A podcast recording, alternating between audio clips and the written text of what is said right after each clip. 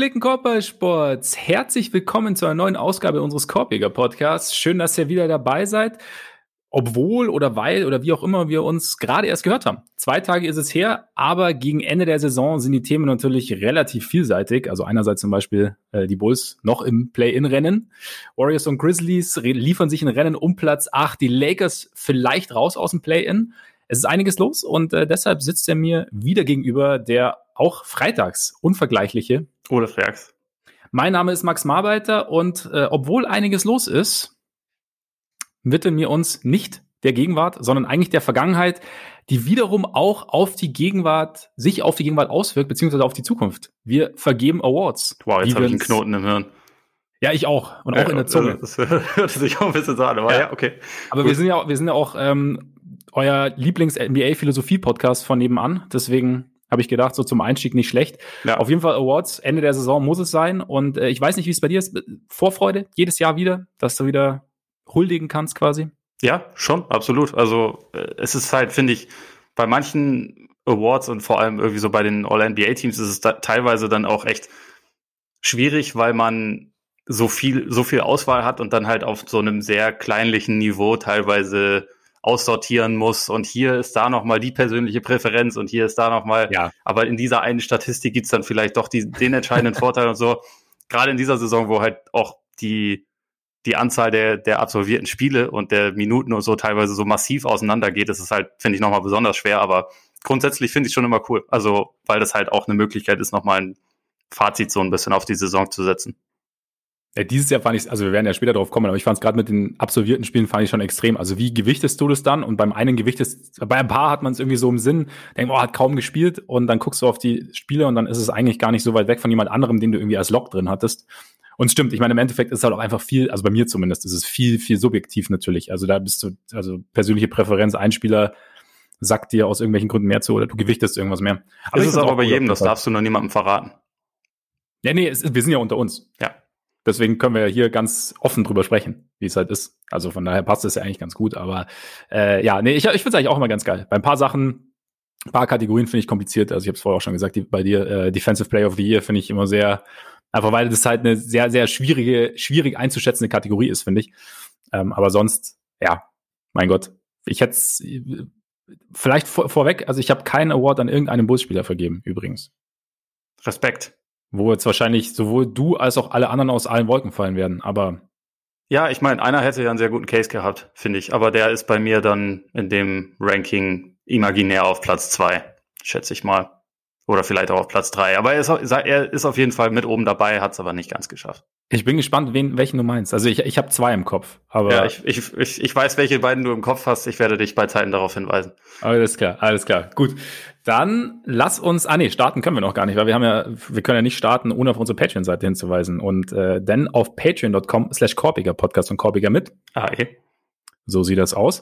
Da könnt ihr uns mit monatlichen Beiträgen unterstützen, wenn ihr das wollt, beziehungsweise wenn ihr den Eindruck gewonnen habt, dass wir das verdient haben. Und äh, als kleinen Dank quasi gibt's extra Content. Im Normalfall, wie gesagt, jetzt, heute läuft's auch wieder auf dem offiziellen Feed, aber die extra Folgen auf Patreon werden wieder kommen, gerade so Richtung Playoffs, Play-In. Gibt's ja diverse Möglichkeiten. Da sind wir dann wieder zurück, vor allem wahrscheinlich mit 25 Minutes or Less. Unserem Format, bei dem wir spontan über Geschichten aus der Nacht sprechen in rund 25 Minuten. Und genau, vielen Dank natürlich an alle, die es schon tun. Und jetzt gehen wir direkt rein. Und ähm, da wiederum, weil wir uns natürlich wieder perfekt abgesprochen haben, die Frage an Ole, womit möchtest du anfangen? Machen wir doch einfach MVP erstmal. Ja, finde ich auch. Weil es so klar ist dieses Jahr, ne? Mittlerweile finde ich schon, ist es, ist es klar. Also ja. es ist, äh, ich finde, eigentlich ist so ein bisschen die Frage, wie steht man dazu, ob Stephen Curry, wenn sein Team kein fixes Playoff-Team ist, ob man ihn dann nominieren darf, weil ich würde sagen, auf den, auf den Zettel gehört er schon. Ja.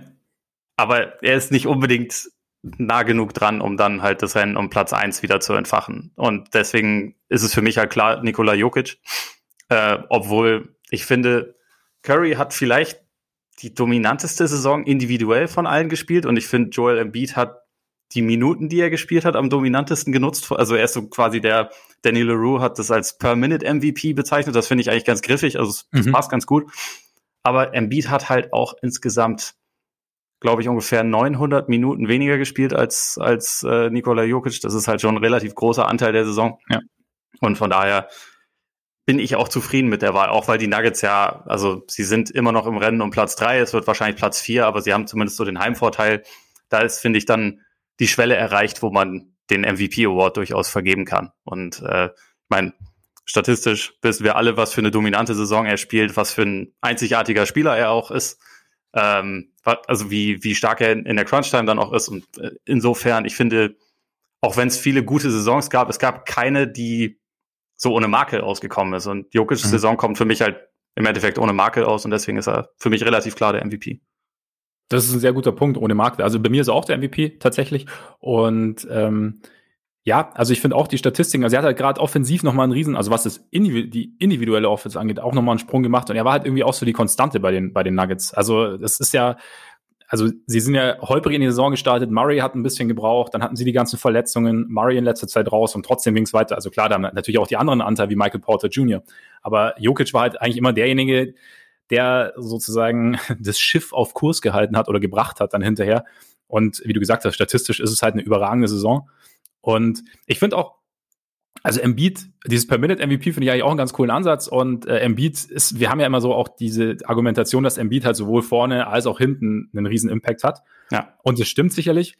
Jokic hat sich definiv, äh, defensiv sicherlich verbessert. Ich finde aber auch, was, was bei Jokic, also vielleicht kommt es auch nicht so zum Tragen, was halt nur ein Teil der Offense ist, aber dass halt sein Passing und Playmaking halt einfach auf so einem anderen Level ist, als jetzt bei Embiid und auch bei vielen anderen NBA-Spielern, dass es, finde ich, auch nochmal mehr Gewicht haben sollte, einfach weil er damit ja, also im Endeffekt, er macht ähm, 8, spielt 8,6 Assists pro Spiel, damit ähm, gut fünf mehr als Embiid, was ja dann auch nochmal mindestens zehn Punkte sind quasi, so, wenn man, wenn man so sehen möchte und simpel rechnen möchte.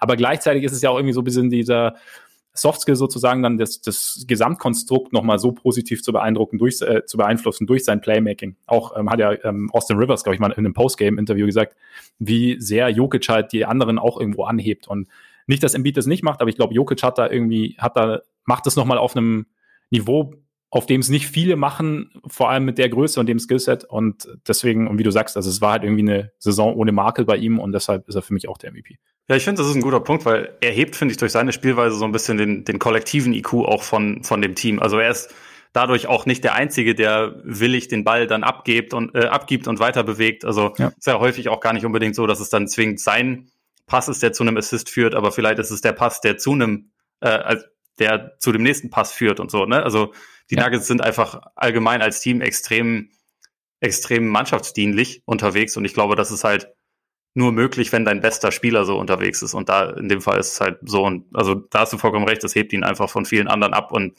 offensiv hat er, finde ich, einfach überhaupt gar keine Marke. Und wenn man, mhm. wenn man sich, also wenn man das jetzt zum Beispiel mit Embiid kontrastiert, der auf seine Art und Weise genauso dominant ist sozusagen, da kann man halt trotzdem immer noch sagen, ja, Pass auf ein Double Team ist immer noch nicht die, die allergrößte Stärke. Da kann er sich noch verbessern und so. Und bei, bei Jokic weiß ich mittlerweile offensiv gar nicht mehr so viele Sachen, die er noch verbessern kann. Zumal er jetzt ja auch viel, viel beweglicher ist ja. in dieser Saison, glaube ich, mehr Danks verzeichnet hat als in den letzten drei Jahren zusammen oder so. Äh, Tiger Danks hat das genannt, ne? Nach ja. einem Spiel, wo er drei hatte oder so, ja. ja. Absolut. Und ich meine, man, man sieht halt den Unterschied auch einfach. Und äh, dass Teams absolut keine Ahnung haben, was sie gegen ihn machen sollen, sieht man auch immer wieder. So, von daher, ja, wir, wir haben genug zu Jokic gesagt, er ist der MVP. Ja. Er wird es auch werden, Fall. von daher. Denke ich auch, denke ich auch. Ich fand, er ist auch nicht der schlechteste MVP seit 35 Jahren. Ja, das ist genau das Ding. Da, da hast du diesen, diesen Hollinger-Artikel damals gelesen, wo es, äh, wo er sagt, so, okay, ähm, wir, wir tun uns schwer, ähm, einen Spieler wie Nikola Jokic äh, zum besten Spieler der NBA zu machen, aber vielleicht sollten wir uns an den Gedanken gewöhnen. Also für, für den Moment. Habe ich, glaube ich, nicht gelesen. Ne. Also ich fand es gar ich war, halt, war der Gedanke, ich glaube, jeder tut sich irgendwie, also wir sind halt in dieser Liga der Superathleten und dann kommt halt äh, der Kollege daher und äh, Nummer 41 halt Pick. Ja, genau, spielt halt irgendwie auf eine ganz andere Art Basketball, als man es eigentlich gewöhnt ist. Also er dominiert anders als ein Big Man normalerweise dominiert. Er, er ist nicht athletisch, er hat irgendwie so ein, auch seine Ausstrahlung ist irgendwie eine andere und er hat aber halt, also Hollinger hat auch gesagt, er tut sich, er hat sich auch damit schwer getan. Aber wenn man sich anschaut, gibt es eigentlich keinen Case gegen, gegen Jokic. Und ich meine, der Case für Jokic ist ja auch keiner gegen Embiid. Es ist einfach nur, dass, dass man das irgendwie gerne würdigen darf, was, was Jokic dieses Jahr gemacht hat oder macht ja. weiterhin. Und von daher, nee, sind wir uns einig. Und äh, ja, Curry Stretch war überragend. Aber er muss halt, es ist, ja, Jokic hat einfach zu viel gebracht irgendwie. Ja. Damit Most Improved? Warum nicht? Ist es bei dir auch eine, eine klare Sache am Ende? Ja. Randale? Über Randale. Überraschend, fast. Nein, nicht überraschend. Also, aber auch Julius Randale auf jeden Fall. Ähm, der Sprung kam einfach so. Aber ich meine, das ist ja eigentlich, also Randalls Saison ist ja eigentlich die Essenz des Most Improved Player Awards irgendwie. Also ich meine, wir haben ja eigentlich jedes Jahr wieder Diskussionen, wenn irgendwie so ein Second Year Pro drin ist oder jemand, der halt irgendwie wechselt und dann auf einmal äh, dessen Statistiken irgendwie hochgehen, weil er eine größere Usage hat. Aber bei Randall oder Meister Randale haben wir es einfach nicht, also man hat es ja nicht kommen sehen. Also ich glaube, seine Usage ist um 1,5 Prozentpunkte hochgegangen, aber seine, sein Output ist halt einfach so viel krasser. Also, er, also auch allein, dass er von einem Non-Shooter zu einem plus 40 Prozent Dreierschützen geworden ist. Dass er ähm, die, also quasi mit ihm steht und fällt das Nix-Spiel. Und das ist, also es, es war nicht so nicht zu erwarten und er hat sich halt einfach aus sich heraus durch, durch Arbeit irgendwie extrem verbessert und äh, zu einem All-NBA-Kandidaten gemacht. Und das sind halt, also das ist für mich dann die Essenz dieses Awards eigentlich. Wie, wie diese Award im Optimalfall vergeben werden sollte, auch für mich. Ja, würde ich so ähnlich sehen. Also zumal er sich auch, finde ich, defensiv auf ein Niveau begeben hat, was ich von ihm vorher nicht so kannte. Also vor allem, wenn man bedenkt, dass er die meisten Minuten aller Spieler absolviert hat ja. in dieser Saison bisher, weil er spielt für Tom Thibodeau, aber er hält ja aus, ne? Und er, er spielt halt auch wirklich fast die ganze Zeit auf einem hohen Niveau. Das Einzige, was mich bei Randall so ein bisschen ins, ins Straucheln oder ins Zweifeln teilweise bringt, ist, dass er, also ganz viel von dem, was er macht und was ihn so viel besser gemacht hat in dieser Saison, ist, dass er unmögliche Würfe die ganze Zeit trifft, die er vorher in seiner Karriere halt nicht unbedingt getroffen hat. Also gerade schwierige Pull-up-Zweier am Mann, irgendwelche komischen Fadeaways und auch, auch den Dreier, den würde ich da auch mit, mit reinrechnen. Und ich habe schon ein bisschen meine Zweifel, dass sich das jetzt, also dass das jetzt einfach genauso weitergeht, weil vorher war es nun mal nicht so und irgendwie muss man sich mhm. halt dann auch so ein bisschen auf das beziehen, was man über die bisherigen Jahre in seiner Karriere gesehen hat. Aber wir sprechen ja im Endeffekt über diese Saison. Und in dieser Saison hat er einfach einen riesengroßen Schritt gemacht. Und ich meine, ich hatte auch zwischenzeitlich überlegt, weil ich halt eigentlich diesen Sprung von ist schon ein Star oder ein Super, äh, Superstar zu einem super duper duper Star finde ich häufig ja eigentlich fast noch interessanter und da bin ich halt auf, auch auf Embiid gekommen. Mhm. Aber selbst bei Embiid ist es ja so, der groß oder der wichtigste Punkt, der sich verändert hat zu den vorigen Jahren, ist, dass er aus der Mitteldistanz jeden Wurf trifft. So, das war vorher nicht unbedingt der Fall. Und er trifft in ja. dieser Saison halt, glaube ich, über, also letztes Mal, als ich geguckt habe, irgendwie über 11 oder 12 Prozent besser aus der Mitteldistanz, als er das jemals zuvor in seiner Karriere gemacht hat. Und auf einem Level wie Kevin Durant zu dessen besten Saisons, da kann man ja genauso daran zweifeln, dass das immer so bleiben wird. Ich, ich traue es ihm zu, dass das so bleibt, aber wenn man, wenn man den Zweifel quasi bei Randall anbringt, dann müsste man ihn auch bei Embiid anbringen. Und mhm. wie gesagt, am Ende, am Ende ist das für mich der, der beste Kandidat, der sich am meisten der am meisten alles überstrahlt hat. Wenn Shea Gilgis Alexander die Saison hätte zu Ende spielen dürfen, wenn die OKC Mafia ihn nicht rausgenommen hätte, dann wäre er für mich auch noch ein guter Kandidat gewesen. Aber ich glaube, im Endeffekt hat er auch dann zu wenig gespielt. Ja, und ich finde halt, bei Embiid hast du einfach noch den Punkt, dass er halt sein Team gleichzeitig mit nach oben gezogen hat. Also, dass er nicht nur individuell einfach besser ist, sondern dass auch der mit seinem, mit seiner Steigerung der Teamerfolg irgendwie kam. Und ja, es stimmt schon, klar, er trifft irgendwie schwere, schwere Würfe. Du meinst jetzt Randall, oder? Weil du hast Embiid gesagt. Ah, ja, sorry, Randall, ja, ja, genau, sorry. Ähm, äh, Randall trifft schwere Würfe, aber es ist ja auch, also es ist ja auch was, was du, äh, es gibt ja Spieler, die Experten darin sind, schwere Würfe zu treffen. Und es ist sicherlich, du hast da vielleicht eine größere Varianz als bei einem offenen Wurf, aber trotzdem kann es auch sein, dass du halt, dass du gezielt daran arbeitest, eben diese Würfe zu treffen, weil du zum Beispiel vielleicht nicht der dynamischste Spieler bist, weil du hier vielleicht nicht irgendwie so gut diese, diese Separation hinbekommst oder so. Also Spekulation natürlich. Und wer weiß, vielleicht geht's, vielleicht geht's so weiter. Also ich meine, wir wissen es nicht. Das heißt, wir können ja nur das, das beurteilen, was wir quasi gesehen haben und was wir jetzt gerade sehen. Und dadurch, dass er es irgendwie über die komplette Saison gezeigt hat, finde ich, kann man schon, also ist es jetzt nicht ganz so fluky, wie wenn es jetzt irgendwie ein ja. Monat wäre, zum Beispiel irgendwie Eastern Conference Player of the, of the Month oder sowas. Von daher ähm, ist er für mich relativ klar. Ich finde, wenn ich halt, und ähm, ich weiß, du bist nicht der größte Fan, aber wer für mich eigentlich auch noch in den Dunstkreis gehört, ist, ist auf jeden Fall Levine. Eigentlich. Tut er auch. In den Dunstkreis gehört er auf jeden Fall. Weil er einfach ähm, sich von einem ähm, Kevin Arnowitz hat es ganz interessant gesagt. Also wir haben bei, bei Levine die ganze Zeit gesagt, ah, wenn er ein bisschen, ein bisschen mehr auf die Effizienz achten würde, wenn er ein bisschen mehr die Scheuklappen äh, ablegen würde und so ein bisschen gucken würde, okay, wie kann ich meine Teamkollegen einsetzen? Wenn er defensiv ein bisschen zumindest okay wäre, dann wäre es ein richtig guter NBA-Spieler. Und eigentlich alles das hat er gemacht. Und das er ist halt, wie gesagt, effizient. Über seine Scoring-Effizienz haben wir oft genug gesprochen. Und ähm, deshalb. Da ist er auch ja. wirklich in der ganzen Ecke über ganz vielen Leuten, über die ja. man auch äh, Richtung All-NBA und so reden kann. Also das ja. ist, das ist schon krass, wenn man sich so nur das, das, das äh, Scoring und allgemein so das Statistikpaket von Levine anguckt, das ist, ist äh, absolut, absolut monströs und auch eine Riesensteigerung. Also deswegen, äh, er gehört auf jeden Fall in den Kreis. Ja, auf jeden Fall. Und ähm, ja, gut, sonst hast du natürlich so, so äh, Christian Wood oder, oder, oder Jeremy Grant natürlich, die halt zum Beispiel, aber jetzt halt die, die klassischen, oder klassischen Anführungszeichen, aber diejenigen sind, die halt Team gewechselt haben, größere Rolle gehabt haben, sich gesteigert haben, vielleicht die Effizienz ist bei, bei, bei Grant ja ein bisschen runtergegangen, aber trotzdem auch einen guten Case hätten, definitiv. Ja, ich finde, ich finde, äh, Wood ist, hat halt eigentlich genau das, was er über diese Saison überwiegend in Houston gemacht hat, hat er letzte Saison, als er dann mal durfte, als, als, ja. äh, als Platz für ihn da war, in Detroit auch schon gemacht. Er hatte es jetzt in einer größeren Rolle und ja. Wenn er die ganze Saison gespielt hätte, dann wäre er, glaube ich, ein bisschen, bisschen höher auch in meiner Gunst wahrscheinlich, einfach weil die, weil die Zahlen sehr gut waren. Aber ja. äh, im Endeffekt ist das so der, der klassische Case, über den wir gesprochen haben. Da hat jemand genau. jetzt einfach eine größere Rolle. Ja. Macht aber Oder halt Jalen Brown, finde ich, kannst du noch mit reinnehmen. Ja. Also der ist halt für mich auch noch jemand, weil der auch. Möchte nicht mehr über Jalen Brown reden. Also Entschuldigung, Entschuldigung, ich weiß, es ist hart. Nein, ist okay. Ist, okay. Ja. Ist schon was dran, auf jeden Fall. Also ja. äh, und wo ich auch noch drüber nachgedacht habe, aber er ist auch jemand, der noch nicht lange in der Liga ist, deswegen eigentlich wieder so die Art von Vergabe, die ich nicht so geil finde, ist Barrett einerseits, mhm. weil er einfach im ersten Jahr kein guter Spieler war und im zweiten Jahr ein ziemlich guter Spieler ist, äh, mhm. also auf den man sich wirklich verlassen kann. Das ist schon, also hat sich, finde ich, auch innerhalb der Saison sehr verändert. Mhm. Und natürlich Michael Porter Jr., also ja, stimmt, ja.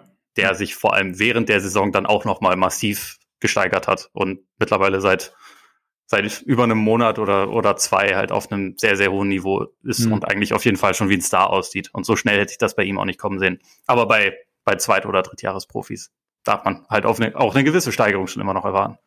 Auf jeden Fall. Zumindest erhoffen sollte man sich so. Es kommt nicht ganz so überraschend, wie wenn du jetzt halt irgendwo quasi mittendrin in deiner Karriere bist und, und plötzlich irgendwie explodierst. Ja, Randall habe ich überhaupt nicht kommen sehen. Deswegen. Ja, genau. Gut. Äh, was hättest du gern? Lass uns noch einen machen, den ich auch eindeutig finde. Mhm. Wo du vorhin schon, vorhin schon gesagt hast, dass du ihn nicht eindeutig findest. Äh, Defensive Player of the Year. Für mich gibt es okay. überhaupt gar keinen Vorbeikommen an Rüdiger Gobert, den ich nicht den ja. vielseitigsten Verteidiger finde. Da würde ich, da würde ich ihn, äh, Anthony Davis käme mir da in den Sinn, da käme mir auch Bam Adebayo in den Sinn, aber wenn ich drüber schaue, wer in dieser Saison individuell von quasi Tag zu Tag den größten Impact hatte defensiv. Und es geht um die Regular Season. Das ist ja auch immer ein wichtiger Punkt. Ja. Da gibt's für mich eigentlich überhaupt gar keinen, ähm, also es, es gibt vielleicht andere Kandidaten, aber keinen, der einen richtig guten Case hat im, im Vergleich zu Gobert. Ich habe Gobert auch tatsächlich, äh, auch aus den Gründen, einfach auch, weil ähm, die, diese, diese Konstanz, die die Jazz Defense halt an den Tag legt und diese Jazz Defense eben auf seiner Präsenz fußt, das ist für mich ein, äh, ein entscheidender Faktor. Ich finde es halt insofern immer schwierig, weil ich finde, für die, für die Defense musst du schon genau hinschauen, also muss man genauer hinschauen, ähm, als für jetzt, wenn ich jetzt sage, okay, wer, wer ist jetzt all around quasi, äh, wer bringt ein gutes Paket mit oder wer ist ein guter Offensivspieler. Und aber Gobert finde ich auch, ich meine, Simmons ist natürlich auch immer ein Kandidat. Haben wir auch oft. Ich meine, wir manche. haben Diskussion. Hm? Für manche. Für manche. Für viele. Genau. Für mich, für, für mich viele. nicht richtig. Und ähm, ja, bei Davis, glaube ich, dieses Jahr ist so auch das Ding. Also ich meine, er, er kam nicht, nicht so gut aus äh, in die Saison rein, dann irgendwie viel verletzt gewesen. Natürlich, also per se. Davis hat 34 Spiele gemacht, glaube ich. Ja, das, genau. Äh, das ist nicht mal die halbe Saison, kann man ja. vergessen. Genau. Und deswegen halt per se natürlich, also in der Theorie auf jeden Fall. Und äh, aber ich glaube auch, da sind wir auch an einem Punkt, irgendwo auch wie bei bei Jokic bei dem Case, dass du halt einfach jemanden hast, der über die komplette Saison halt auf einem sehr, sehr hohen Niveau spielt und dann halt eben auch sehr, sehr wenige Marke dann irgendwie vielleicht in dem in dem Punkt drin hat und weniger als, als andere zum Beispiel. Und ja, deshalb finde ich, Gobert passt da ganz gut hin. Ja, ich finde, man muss auch einfach sagen, dass die, dass die Jazz jetzt ja nicht unbedingt äh, komplett voll sind mit äh, super tollen Verteidigern. Mhm. Ne? Und das ist halt, finde ich, ein schon wichtiger Faktor, wenn man bedenkt, dass, dass Gobert da so viel auf sich quasi vereint. Das also ja. kann man im Prinzip vielleicht ein bisschen vergleichen wie wie groß der Anteil von Doncic für die Offense der Mavs ist, ist nicht eins zu eins natürlich zu vergleichen, aber bei Gobert läuft da so viel zusammen, dass ich das schon, schon sehr, sehr beeindruckend finde. Ja. Und sie, nee. sie haben die beste Defense der Liga, obwohl sie wirklich starten mit nicht unbedingt nur überragenden Verteidigern. Nee, im Endeffekt, ne? Also wenn Royce O'Neill, klar. Und äh, wenn Conley dabei ist, ist Conley auch ein guter Verteidiger, aber also andere, ja, ist jetzt nicht, also nicht, nicht miese Verteidiger, aber es ist jetzt nicht, ähm, eben, wie du sagst, jetzt nicht die absolute Defense-Elite, die sonst da außenrum ist. Irgendwo habe ich mir das auch notiert, wie groß der Unterschied ist, wenn er auf dem Court ist. Ah ja, genau. Die Defense lässt um 12,2 Punkte weniger zu, wenn er draufsteht. Das ist schon okay, ja. ziemlich schlecht. Äh, also, weiß Bescheid. Ja, verstanden, verstanden. Gut, äh, haben wir noch, willst du noch irgendwie einen anderen Case besprechen? Irgendwie so, so einen Simmons oder so? Oder bist du damit eigentlich Nee, ich finde den interessantesten Verteidiger bei den Sixers Matisse Taibo. Also ich finde, also mhm. der, der, der impactvollste ist meiner Meinung nach immer noch ziemlich klar Joel Embiid und der spannendste ist, ist Tybalt. Also wenn der ein bisschen mehr spielen würde, dann würde ich da überlegen, ob er einen Case hat. Aber das ist, finde ich, so die Definition von einem defensiven Playmaker, der, mhm. also der einerseits solide verteidigen kann und andererseits aber auch pro Spiel fünf, sechs Aktionen hat, wo er einfach irgendwie einen Winkel sieht oder irgendwie sein, seine Pfoten an den Ball bekommt oder von hinten noch jemanden blockt, der eigentlich an ihm vorbeigezogen ist. Das ist einfach mhm. nur pervers ja. ist. Also ja. ich kann mich auch an wenige Spieler erinnern, die defensiv so krass auffallen wie er, ohne dabei stimmt, jetzt ja. so hysterisch zu spielen, wie das zum Beispiel Beverly tut, wo halt irgendwie alles, also jede Aktion laut ist, sondern es, es sind einfach irgendwie so die, die Taten, die für ihn sprechen. Das erinnert manchmal so ein bisschen an jungen Kawhi, der halt auch manchmal den Leuten einfach den Ball aus der Hand gerissen hat und so, my ball. So, Tybo finde ich, finde ich total aufregend, dem zuzusehen. Aber er spielt nicht genug, deswegen ja. ist es, glaube ich, noch nicht der Case, den man da machen kann.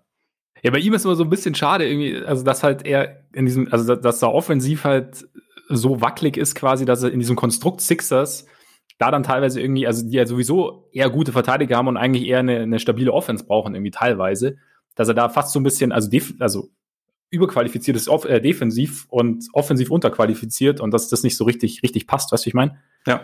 Und dass du dann Kann halt aber noch kommen. Genau, auf jeden Fall. Also das ist noch nicht verloren. Ähm, das, ich ich versuche ihn nur gerade in, in eine andere Richtung, weil das wäre zum Beispiel einer, der zum Beispiel bei den Bulls jetzt mal ganz, also weil du da halt, weißt du, weil du da ein anderes offensives Setup hast, da würde er halt perfekt reinpassen eigentlich.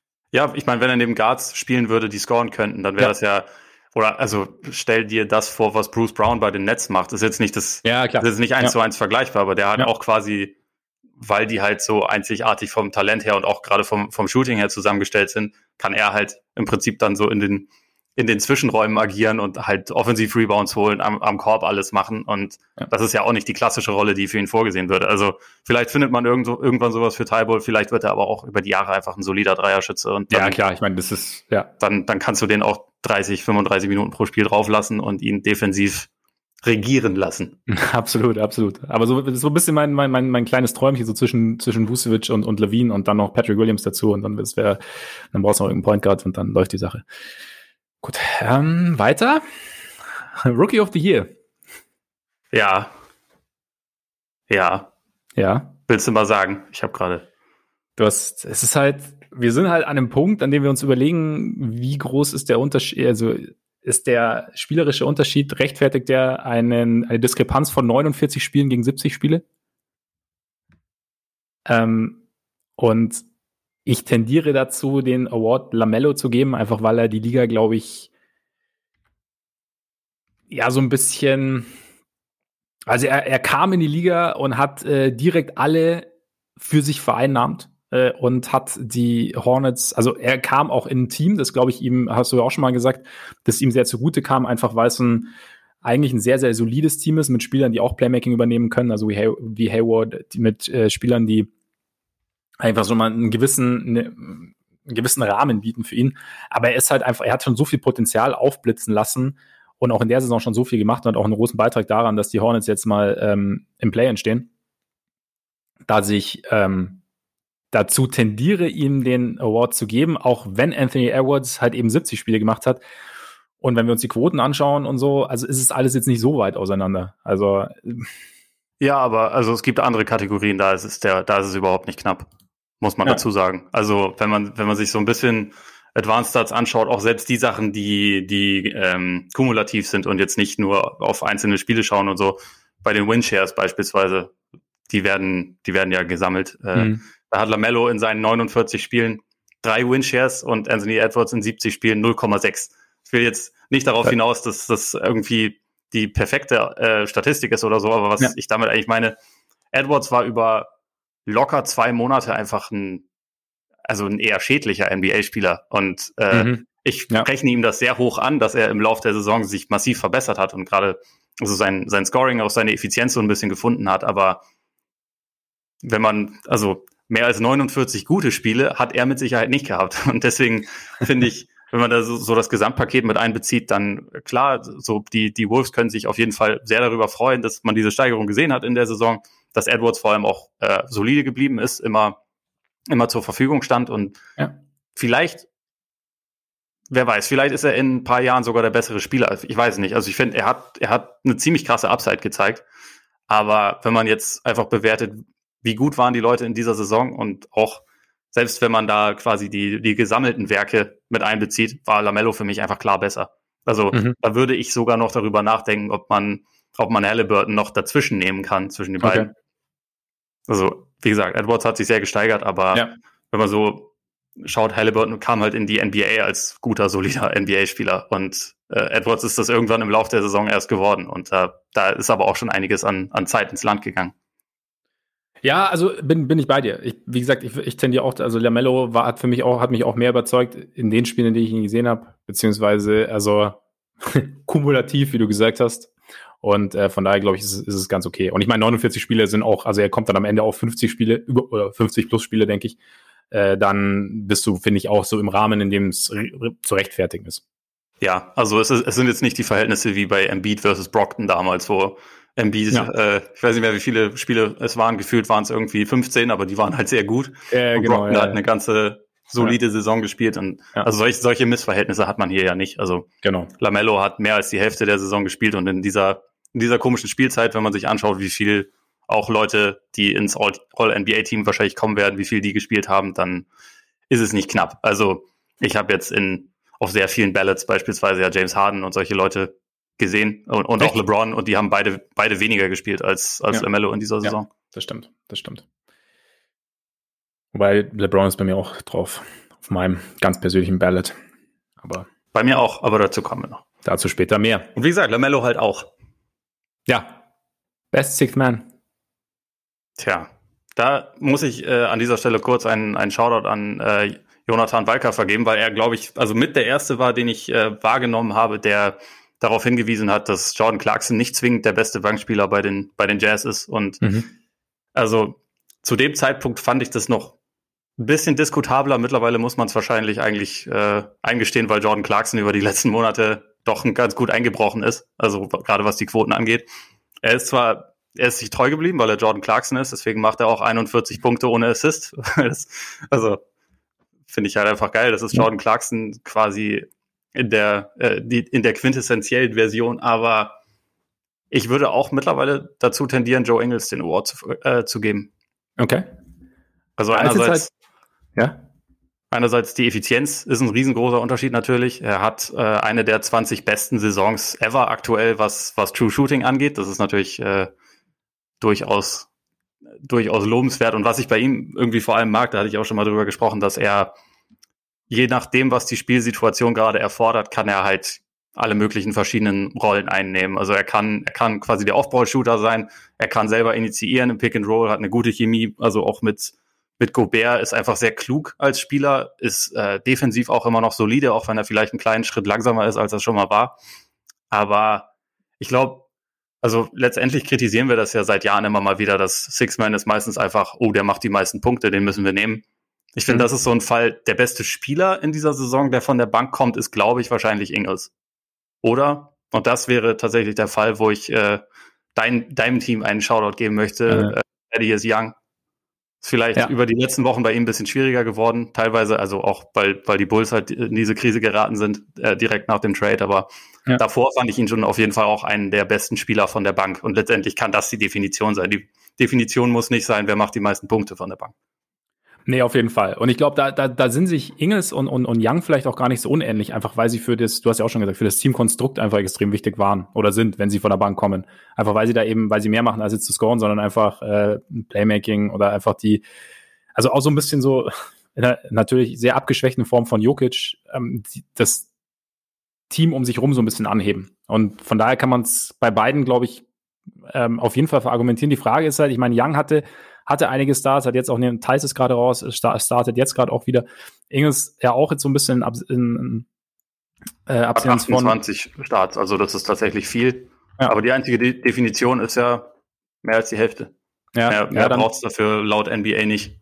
Dann bist du natürlich, äh, dann, dann ist es okay bei 65 Spielen, die er gemacht hat. Also von daher, nee, also ich, ich habe auch zwischen, eigentlich im Endeffekt zwischen Clarkson und, und Inges hin und her überlegt, einfach weil Clarkson, ja, halt dieser, diese Mikrowelle von der Bank ist und das ist natürlich irgendwie so ein bisschen, du hast recht, das ist so ein bisschen dieser, dieser klassische Typ, dem man diesen Award gern gibt und wenn wir immer sagen, so, hey, gibt doch noch andere. Und von daher, nee, würde ich auch, würde ich mit Inges auch mitgehen, glaube ich. Finde ich, finde ich in Ordnung. Da gibt's keine, keine Kontroverse, wie sonst so oft bei uns eigentlich hier. Ne? Das, ähm ja. Ist übrigens der, schon der zweite, der mir gerade auffällt, den ich für die letzte Saison als äh, den Award-Träger gepickt hatte. Da hatte ich ja okay. Jokic als MVP gepickt, nicht diese Saison, weil, ne, einfach falsch. Ja. Aber mit Ingels war das genauso. Aber das war halt irgendwie diese, dieser ganze Jazz-Effekt, der vor allem durch Mike Conley hervorgerufen wurde, der hat sich halt quasi mit einem Jahr Verspätung eingestellt. Ja, genau, ja, genau. Ja, und davon hat stimmt. dann halt auch, auch Ingels profitiert. Auch wenn er, also wie du schon gesagt hast, ja auch mittlerweile recht viele Starts gesammelt hat, aber es, es reicht zumindest noch für diese Definition. Zumindest für die offizielle Definition, ja, das stimmt. Wobei 28, ich finde schon, das ist knapp die ich Hälfte. Ich finde auch viel. Ich finde also, auch viel, aber. Er ist jetzt nicht der klassische Bankspieler in dem Sinne, sondern ist so quasi so eigentlich so der Next Man Up, wenn irgendwo ein Starter irgendwie rausgeht. Und also dann ist er quasi so der, fünfeinhalb des Starter, wenn man es so sagen. Nein, Quatsch. Ja, aber das ist ja eigentlich quasi die Idee hinter auch einem, ja, das stimmt. Six-Man, ne? Deswegen ja, finde ich das, finde ich das nicht verwerflich, aber ja, wobei, die, also er, er kommt schon in den, in den Grenzbereich. Wobei du natürlich, wobei du natürlich dann schon sagen kannst, also ich meine, also Clarkson zum Beispiel ist, ist komplett als Sixth Man quasi eingeplant, weil er, egal wer jetzt quasi rausgeht, so sie brauchen quasi ihn in seiner Rolle von der Bank. Weißt du, wie ich meine? Hm. Das, das heißt, das könnte man theoretisch noch so als Argument in Richtung Clarkson irgendwie anführen, dass er halt einfach ja, für, für die, für Quinn Snyders Idee, was, was seine Bank bringen soll, essentiell ist. Aber ja, also. Das ist schon auch alles nicht falsch. Also er, er hat ja auch eine gute Banksaison auf jeden Fall gespielt. Eben, da eben. gibt's keine, ja. keine Einwände von mir. Hättest du noch einen Kandidaten? Wenn er, wenn, ja, wenn er die ganze Saison in New York gespielt hätte, vielleicht in Rosenhold. Ja, der Rosenhold. Dein, alten Freund. Also ja. ich, ich war ja echt skeptisch, was den Trade angeht, aber da muss ich sagen, das hat sich hat sich sehr bewährt gemacht, weil die, weil die Knicks einfach vorher offensiv schlecht waren und sie sind immer noch kein gutes Offensivteam, aber er hat ihnen total geholfen. Äh, er hat auch ziemlich krasse On-Off-Splits, wobei das natürlich auch ein bisschen dadurch geschuldet ist, dass die Knicks bewusst mit ihrem schlechtesten Point Guard starten, also mit, mit Alfred Payton und eigentlich zwei bessere von der Bank bringen, mit, mit ja. äh, Quickly und mit Rose, aber es hat ja offensichtlich einfach sehr gut funktioniert und bei Rose ist ja seit ein paar Jahren eigentlich auch die die medizinische Direktive, glaube ich, so und so viele Minuten und besser von der Bank kommen als starten. Deswegen ist das ja voll okay. Aber ja. er erfüllt die Rolle sehr gut. Und sie schaffen es ja auch, auch wenn die Minuten bei Quickley ein bisschen runtergegangen sind, dass sie die beiden einfach sehr, sehr viel zusammenspielen lassen. Und äh, das ergänzt sich super. So von daher CAA Rules und äh, in New York sowieso alles, alles geil. Die kommen bei mir auch noch mal vor. Ja, auf jeden Fall. Aber da ist ganz interessant, weil nämlich genau das, was wir als der, als der Trade äh, über die Bühne ging, was wir besprochen haben, dass wir so ein bisschen Angst eben hatten, dass Peyton irgendwie, also dass Rose im Endeffekt quickly die Minuten klaut, ist eigentlich nicht passiert. Also tatsächlich, also obwohl Peyton startet, ist eigentlich eher so eher derjenige, der die wenigsten Minuten von, oder beziehungsweise der, dessen Minuten am meisten gelitten haben unter dem Trade. Ja. Ne? Also von daher, nee, aber Rose auf jeden Fall, äh, Jalen Brunson vielleicht auch noch irgendwie so ein bisschen. Ja, definitiv. Und, und Montresor muss man auch noch erwähnen. Also Stimmt. spielt auch eine gute Saison. Vielleicht nicht ganz ja. so gut wie letztes Jahr, aber äh, hat dennoch, glaube ich, den, den Lakers gerade in dieser doch äh, ziemlich schwierigen Zeit ohne die Stars geholfen, auch wenn man natürlich sagen muss, dass die Offense im Laufe dieser Zeit echt fürchterlich war. Aber mhm. äh, er hat dabei geholfen, dass sie zumindest manchmal noch gereicht hat, um Spiele zu gewinnen. Und das ist ja auch nicht ganz unwichtig. Ja, und ich denke, gerade in so einer Phase, in der deine zwei besten Spieler ausfallen, ist es vielleicht auch, ist auch diese Energie, die er schon immer bringt und dieses Lautsein ist, glaube ich, auch, äh, ist relativ hilfreich, könnte ich mir vorstellen. So für ja. ein Team, so das, weil eigentlich so ein bisschen ist die Luft eigentlich ja irgendwo raus, denkst du, okay, fuck, was machen wir denn jetzt? Und dann ist da aber halt einer, der halt, der pusht, der sich pusht, der seine Mitspieler pusht. Und dann ist es, glaube ich, auch nochmal ein nicht uninteressanter Faktor. Coach of the Year. Gibt es diverse Kandidaten, natürlich wie jedes Jahr, ne? Ja. Ist der blödeste Award, den es gibt und deswegen gebe ich ihm einfach den äh, der Person, von der ich es möchte. Und zwar, wo ich auch schon zur Halbzeit gesagt habe, der wird's, wenn die so gut bleiben. Sie sind so gut geblieben, sie sind sogar noch besser geworden. Also Eis, Thibodeau. Thibodeau, ja. ja. Es ist äh, auch einer meiner Kandidaten. Also und äh, er ist im Endeffekt hat er ja was geschafft, was man nicht nicht erwartet hat. Ne? Muss man schon so sagen. Ja. Also vor der Saison hat niemand gedacht, dass die nix in die Playoffs kommen, geschweige denn irgendwie am Heimvorteil schnuppern. Ähm, und dass er im Endeffekt, also sicher, du hast ja auch Julius Randles Verbesserung in der Defense angesprochen. Ähm, sicherlich, oder könnte ich mir vorstellen, dass der Thibodeau durchaus auch sein, seinen Anteil daran hat. Und einfach so dieses, er hat halt schon das, was in Minnesota nicht funktioniert hat, aber das, was halt in Chicago hinten raus funktioniert, beziehungsweise in den Jahren, in denen Rose verletzt war, funktioniert halt einfach, dass er Spieler, dass er es irgendwie schafft, Spieler eigentlich über ihr theoretisches Niveau oder sagen wir mal über das Niveau, das man ihnen vielleicht vorher zuschreiben würde, zu heben. Und dann halt irgendwie so ein, so ein Team zusammenzustellen, das so ein bisschen, äh, ja, vielleicht, ich weiß nicht, überperformt ist vielleicht der falsche Ausdruck, aber einfach. Nee, ich, das finde ich genau der richtige Ausdruck, um ehrlich zu sein. Okay, das Überperform.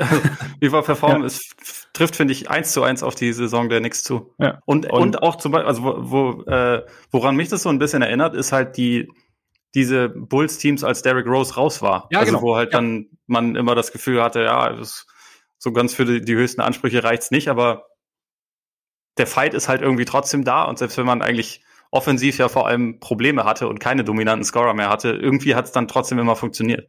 Ja. Und irgendwie sind die Knicks halt einfach das. Ja, genau. Und durch diese Intensität, die sie halt irgendwie an den Tag, oder die Bulls-Teams damals an den Tag gelegt haben, waren sie halt, also sind immer noch eine meiner Lieblings-Bulls-Teams all, Bulls -Teams all time, einfach, weil es irgendwie so dieses, so, ja, also A, Charaktere und B, jede, jede Nacht halt irgendwo alles auf dem Court gelassen und so ähnlich ist es halt bei den Knicks jetzt auch. Und ich meine, außerdem muss man ihm halt einfach zugutehalten, dass er Taj Gibson zurückgeholt hat. Es ist einfach, ähm, Taj Gibson braucht einfach seinen Platz in der NBA. Es ist einfach ja. wichtig. Und äh, nee, also finde ich auch, Dips ist sehr, ja, ist ein sehr guter Kandidat auf jeden Fall. War auch so. Ich, find, ich finde, man muss das auch echt nochmal betonen. Vor der Saison hätte ich gesagt, Mitchell Robinson ist ein guter, äh, also zumindest ein sehr talentierter Verteidiger. War jetzt ziemlich lange verletzt. Nerlens Noel ist sicherlich ein guter Verteidiger. Und sonst, wenn ich jetzt den Kader mir angeschaut habe, hätte ich jetzt nicht gesagt, dass da ganz viele Leute mit wahnsinnig hoher defensiver Kompetenz sind. Mhm. Frank Nilikina natürlich, aber der hat seine Probleme auf den Court zu kommen, seitdem er in der NBA ist, einfach wegen, ja. wegen offensiven Problemen und so. Und die haben die viertbeste Defense der Liga. Ich finde, das ist schon krass. Also bei Randall hat es diese Steigerung gegeben, auch bei Barrett finde ich, der, der einfach ja, auch ja. physisch wirklich ein, ein, guter und solider Verteidiger ist. Und wenn man teilweise sieht, wie sie auf dem Flügel durchrotieren und dabei halt wirklich solide bleiben und ihre, ihre Prinzipien verstehen und so, das finde ich einfach total beeindruckend. Und das ist halt einfach so ein, so ein Effekt, mit dem ich gar nicht gerechnet hatte. Also deswegen, deswegen habe ich die, die Knicks dann vielleicht auch sogar, oder habe ich Thibodeau dann vorgezogen gegenüber einigen anderen auf jeden Fall qualifizierten Kandidaten. Mhm. Ja, irgendwie, irgendwie hast du mich fast überzeugt. Fast. Ich hatte, ich hatte ihn so, naja, ich hatte ihn so als 1B eigentlich, aber irgendwie. Ich hatte, hast du denn auf 1? Äh, ich habe tatsächlich Snyder. Machst ja auch nichts falsch mit. Also machst du nichts falsch, klar. Ich meine, sie sind, also ist es ja noch nicht, Top Seed ist ja jetzt noch nicht gesichert. Aber ich finde halt, es ist vielleicht auch für, bei, bei Snyder so ein bisschen so ein Award für, also so quasi so ein Lifetime Achievement Award. Ja. Weißt du, so, Weil die Jets halt, ja auch das Lifetime-Team dieser Saison sind, ne? Also. Äh, genau, genau. Also, so, also wir haben da auch am Anfang oder halt so nach den ersten Saisonwochen, als bei den Jazz halt extrem gut lief, oder also als sie einen großen Run hatten, nachdem haben wir darüber gesprochen, so dass er halt quasi so die, die Kultur innerhalb der Franchise halt mit seiner Ankunft quasi verändert hat und dass sich da halt immer was getan hat und halt das, also alles also es über Jahre gewachsen ist und jetzt halt irgendwie gerade so ein bisschen ja, irgendwie sein, sein Peak erreicht hat. Also gerade auch, dass Conley jetzt dann angekommen war zum Saisonstart und dass sie halt irgendwie so, und was ich halt im Endeffekt beeindruckend finde dieses Jahr, ist aber, dass sie halt, also es hat alles ein bisschen nachgelassen und wir haben ja auch nach dem, es gab ja auch eine Phase, in der sie dann quasi nur um die 500 waren, ähm, ein paar Spiele lang. Aber sie hatten auch, ich meine, sie, sie spielen jetzt seit äh, geraumer Zeit ohne, ohne Mitchell, ähm, Conley ist immer wieder raus und trotzdem halten sie ja diesen First Seed im Westen, was halt auch irgendwie so meiner Meinung nach einerseits natürlich der Defense, die um Gobert aufgebaut ist, aber andererseits auch, auch aufgrund dieser also auf diesem Fundament einfach basiert, dass das Snyder mitgeschaffen hat und äh, natürlich auch mit den Spielern, äh, die die dann geholt wurden. Aber ich denke im Endeffekt irgendwo hat er da das, was die Jazz liefern, glaube ich, braucht einfach einen sehr, sehr guten Coach oder gutes Coaching, sagen wir es mal so, also wenn du den Coaching-Staff mit reinnimmst. Und deswegen finde ich, wäre es für mich, wäre für mich auch ein, ein, verdienter Kandidat. Oder wäre jetzt mein Kandidat quasi, wenn ich, wenn es jetzt. Ja.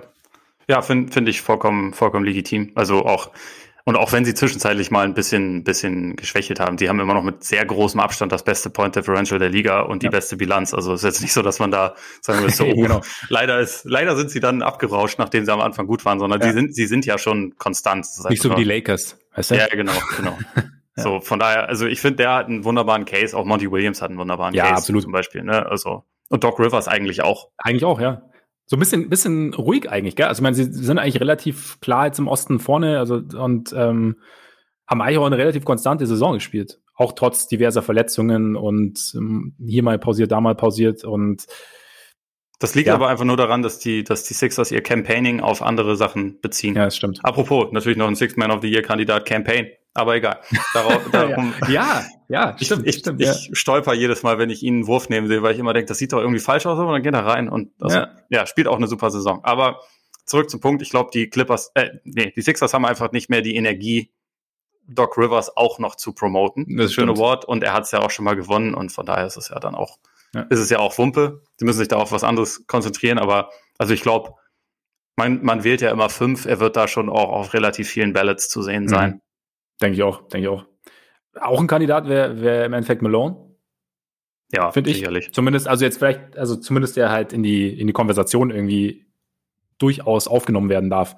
Einfach aufgrund, ja, ich meine, die Nuggets-Saison, wir haben ja bei Jokic gesagt, war nicht einfach und irgendwo macht er dann einen, einen soliden Job. Wen ich interessant finde, auch irgendwie in den Zusammenhang, also klar, wir, wir sprechen immer wieder von diesen Stars und so, aber Steve Nash ist eigentlich auch ziemlich gut durch die Saison gekommen, finde ich. Also nicht, dass ich ihn jetzt zum Coach of the Year machen würde, aber so dieses, also klar, er hat diese, ein Coaching-Staff aus lauter Veteranen, aber irgendwo trotzdem, also dieses, weil personell war das ja schon eine ziemlich wilde Netzsaison. Und da als Coach. In jedem also, verdammten Spiel. Also hm? in jedem verdammten Spiel war es ja, ja wild. Also genau. du hast ja nie eine Ahnung gehabt, wer jetzt gerade zur Verfügung steht. Und, ja. äh, und auch kurzfristig. Also, ja, ja, also weil manche deiner Stars ja auch gerne mal unentschuldigt sich einfach verpissen. Also, das ist, ist auf Dauer wahrscheinlich relativ schwierig. Also unfassbar viel Talent im Kader, aber auch echt, also krasse Fluktuation. Und das, ja. das ja, also dass sie trotzdem, also den ersten kriegen sie jetzt, glaube ich, nicht mehr, aber also, dass sie halt auf jeden Fall einen Top 3 Platz schon safe haben im Osten, natürlich, man wird da nicht so viel anerkennen, einfach wegen dem Talent. Das war jetzt bei ja. den äh, bei den Durant Warriors, glaube ich, auch einfach so, dass man da jetzt nicht mehr unbedingt gesagt hat, ja, der Coach, der macht's. Ja. Aber also, wenn man bedenkt, erste Saison und dann fetter Mid-Season-Trade, äh, mehrere Verpflichtungen während der Saison noch getätigt, dafür sind die da natürlich schon auch ja. sehr, sehr gut durchgekommen. Also das hat Nash, glaube ich, mit seiner wahrscheinlich wichtigsten Qualität als Coach, zumindest nach dem, was man bisher beurteilen kann, der Kommunikationsfähigkeit ja. sehr, sehr souverän gemacht bisher. Ja, und vor allem, man muss ja auch sagen, diese Mid-Season Verpflichtungen, das war ja dann, haben wir auch oft drüber gesprochen, das waren jetzt nicht immer unbedingt diejenigen, diejenigen, von denen wir gedacht hätten, die füllen jetzt irgendeine Lücke im Kader, sondern es ja. war dann wieder so ein bisschen Improvisation irgendwo auch gefragt und halt irgendwie so zu gucken, wie, wie verteile ich die Minuten jetzt, dass das irgendwie, also dass wir A, spielerisch das liefern, was wir liefern wollen und B, aber auch, dass alle zu diejenigen, die gekommen sind mit großen Namen, dass die auch irgendwo zufrieden sind. Und dann, wie gesagt, dann kommt dieser große Mid-Season-Trade und aber der, der größte in diesem Trade fällt ja dann fünf Wochen aus und ja, also ich finde, wie gesagt, ist es jetzt, er ist jetzt kein Coach of the Year, aber ich finde sein, seine Saison, also wie du auch gesagt hast, seine Premierensaison vor allem halt schon sehr, sehr interessant. Ja. Und ähm, von daher, nee, aber ich glaube, so, so Thibodeau und Snyder sind beides. Und Williams geht da natürlich auch mit rein. Das ja. auf jeden Fall. Dann machen wir noch den Exec, oder? Ja, genau. So oder, was, oder haben wir sonst noch was offen? Ich glaube nee, nicht. Das war's eigentlich. Es wird okay. nicht John Horst. ja, schade für dich eigentlich, ne? Und ja, eigentlich, eigentlich für mich wird es auch absolut ja. nicht der Kollege Arturas. Ähm, muss ich gestehen. Nächstes Jahr. Nächstes Jahr. Vielleicht, ne? Ja, aber vielleicht auch nicht. Mal gucken, wie sich das so entwickelt mit dem, mit dem Kollegen Wutsch. Aber nee, für mich Sehr ist äh, James Jones sind wir einer Meinung. Na, siehst du mal. Ja. Dann in Kürze der Case, äh, der bisher, glaube ich, auf jeden Fall äh, impactvollste Move der letzten Offseason war sicherlich Chris Paul nach Phoenix zu holen. Ähm, Jay Crowder war eine äh, sehr gute Verpflichtung. Ich glaube, so von den Leuten, die in der letzten Saison für, für die Mid-Level-Exception gewechselt sind, so mit der Beste wahrscheinlich. Also ja. gerade wenn man bedenkt, was, was er auch für die Playoffs da irgendwie noch möglich macht. Ähm, Sie haben während der Saison dann noch einen Tory Craig reingeholt, der sich in die Rotation gespielt hat, der äh, etwas überraschend woanders rausgefallen ist. Mhm. Und haben es halt, also das Einzige, was man halt, glaube ich, Stand jetzt kritisieren kann und muss, ist vielleicht der, der Pick für Jalen Smith, den sie halt in der, in der Lottery gezogen haben, der sich da bisher noch nicht, ähm, noch nicht reinspielen konnte, so wirklich. Aber ja. ansonsten ist es halt, also wenn man das Team letzte Saison betrachtet und dann, wo es jetzt steht mit immer noch, also bis zum letzten Drücker Chance auf den, äh, auf den ersten Platz im Westen und ja, eigentlich ein ziemlich, ziemlich kompletter Kader. Also Reserve Big kann man vielleicht so ein bisschen ausklammern, aber ansonsten ist es halt einfach schon wirklich ein sehr, sehr guter Kader und da muss man, glaube ich, anerkennen, was, was die Suns über die letzten Jahre gemacht haben und also in dem Fall dann, was Jones gemacht hat. Ja, und ich meine, wir sprechen ja immer wieder drüber, dass die Suns eigentlich eins der NBA-Teams sind, die am meisten Sinn ergeben einfach. Also von ja. ihrer Ding. Und von daher, nee, also ist auch so mein Ding. Und man, also ich meine, es ist, war schon letzte Saison halt wegen der Bubble, aber er hat auch Campaign geholt im Sommer. Ja. Also und jetzt mal, also bei allem, was man, wie man über Campaign geschmunzelt hat, einfach ihm die Chance zu geben und da halt irgendwie was, und klar, also ich behaupte jetzt nicht, dass James Jones gewusst hat, dass Campaign so quasi explodieren wird, quasi in Phoenix und auf einmal so ein guter Dreierschütze wird und so ein wertvoller Bankspieler wird. Aber er hat halt trotzdem zumindest ihm mal diese Chance gegeben und hat irgendwas in ihm gesehen, was er jetzt halt irgendwie ähm, ausfüllt quasi. Und von daher finde ich, da, da sind schon ziemlich viele, er hat schon ziemlich viele gute Entscheidungen getroffen und hat da einfach ein Team zusammengebaut, das, ja, keine Ahnung, von einem Team, das letztes Jahr eigentlich die Playoffs, die Playoffs verpasst hat und halt nur diesen Bubble, also durch diesen Bubble Run halt nochmal ähm, in die äh, ins, ins, ins kollektive Bewusstsein irgendwie mehr sich gespielt hat und da vielleicht auch ein bisschen mehr von seinem Potenzial gezeigt hat, aber er hat es halt kontinuierlich so verbessert, dass du jetzt halt einen Second, vielleicht sogar einen First Seed im Westen hast und da, also klar, da haben alle Anteil, da hat Chris Paul Anteil, da hat äh, der Coach Anteil, da hat äh, Devin Booker Anteil, Michael Bridges, aber trotzdem, äh, Aiden natürlich, aber ja, wenn es um den Executive geht, hat James Jones schon ziemlich viel richtig gemacht, finde ich. Würde ich auch so sehen. Dabei können wir es auch belassen. Ne? Ja, also, das ist eh nicht der spannendste Award und nee, Presti dafür abfeiern, dass er 8 Millionen Picks hat, ist irgendwie auch kacke. Ja, er muss ja erstmal, er muss ja was mit diesen Picks einmal anfangen. Eben. Schauen wir mal. Also wenn wir, da, wenn, wenn wir in fünf Jahren immer noch davon reden, dass OKC ja Picks hat, dann ähm, wird's, ja. ja. Schauen wir mal. Schauen ja. wir mal. Dann machen wir mit All-NBA weiter. Dann machen wir mit All-NBA weiter und im Endeffekt werden wir es so handhaben, weil du hast ja eine ausführliche Kolumne dazu geschrieben und deine All-NBA-Teams da benannt. Ich muss gestehen, ich bin noch nicht dazu gekommen, sie zu lesen. Werde es aber natürlich. Äh, sie ist auch tatsächlich erst online gegangen, als wir aufgenommen haben. Deswegen ist es in dem Fall auch nicht allzu verwunderlich. Es liegt nicht, es liegt nicht an mir. Das ist gut. Es ist immer gut nicht ausschließlich. Ja, nicht ausschließlich, nicht ausschließlich. Genau. Ich habe nur meinen Beitrag. Ich habe die Zeit schlecht eingeplant. Nein, Quatsch. Auf jeden Fall ähm, wirst du mir so ein bisschen darlegen, wie deine, wie du deine All NBA Teams zusammengestellt hast. Und ich werde dann äh, meinen Kommentar dazu abgeben. Jetzt aber ganz vielleicht zum Einstieg also es gehört dann natürlich auch dazu. Aber was, was ich jetzt für mich, weil ich habe natürlich auch meine All-NBA-Teams notiert, was ich wahnsinnig schwer fand einzuschätzen, sind tatsächlich die Nets. Die drei Nets. Ja. Was man mit denen so macht. Also ich finde, bei einem ist es ganz einfach, weil KD hat nicht mal die Hälfte der Saison gespielt, ja. ist raus. Und ja. interessanter wird's dann bei den, bei den Guards. Da kommen mhm. wir dann, äh, kommen wir später zu, würde ich sagen. Ich würde nämlich äh, erstmal, ich fange mal mit dem First Team an und dann, dann ja. Schauen wir mal los. weiter. Und, und vielleicht noch ein Disclaimer, weil es ist ja möglich, ähm, Embiid und Jokic beide ins First Team zu wählen und einen als Forward zu bezeichnen und einen als Center.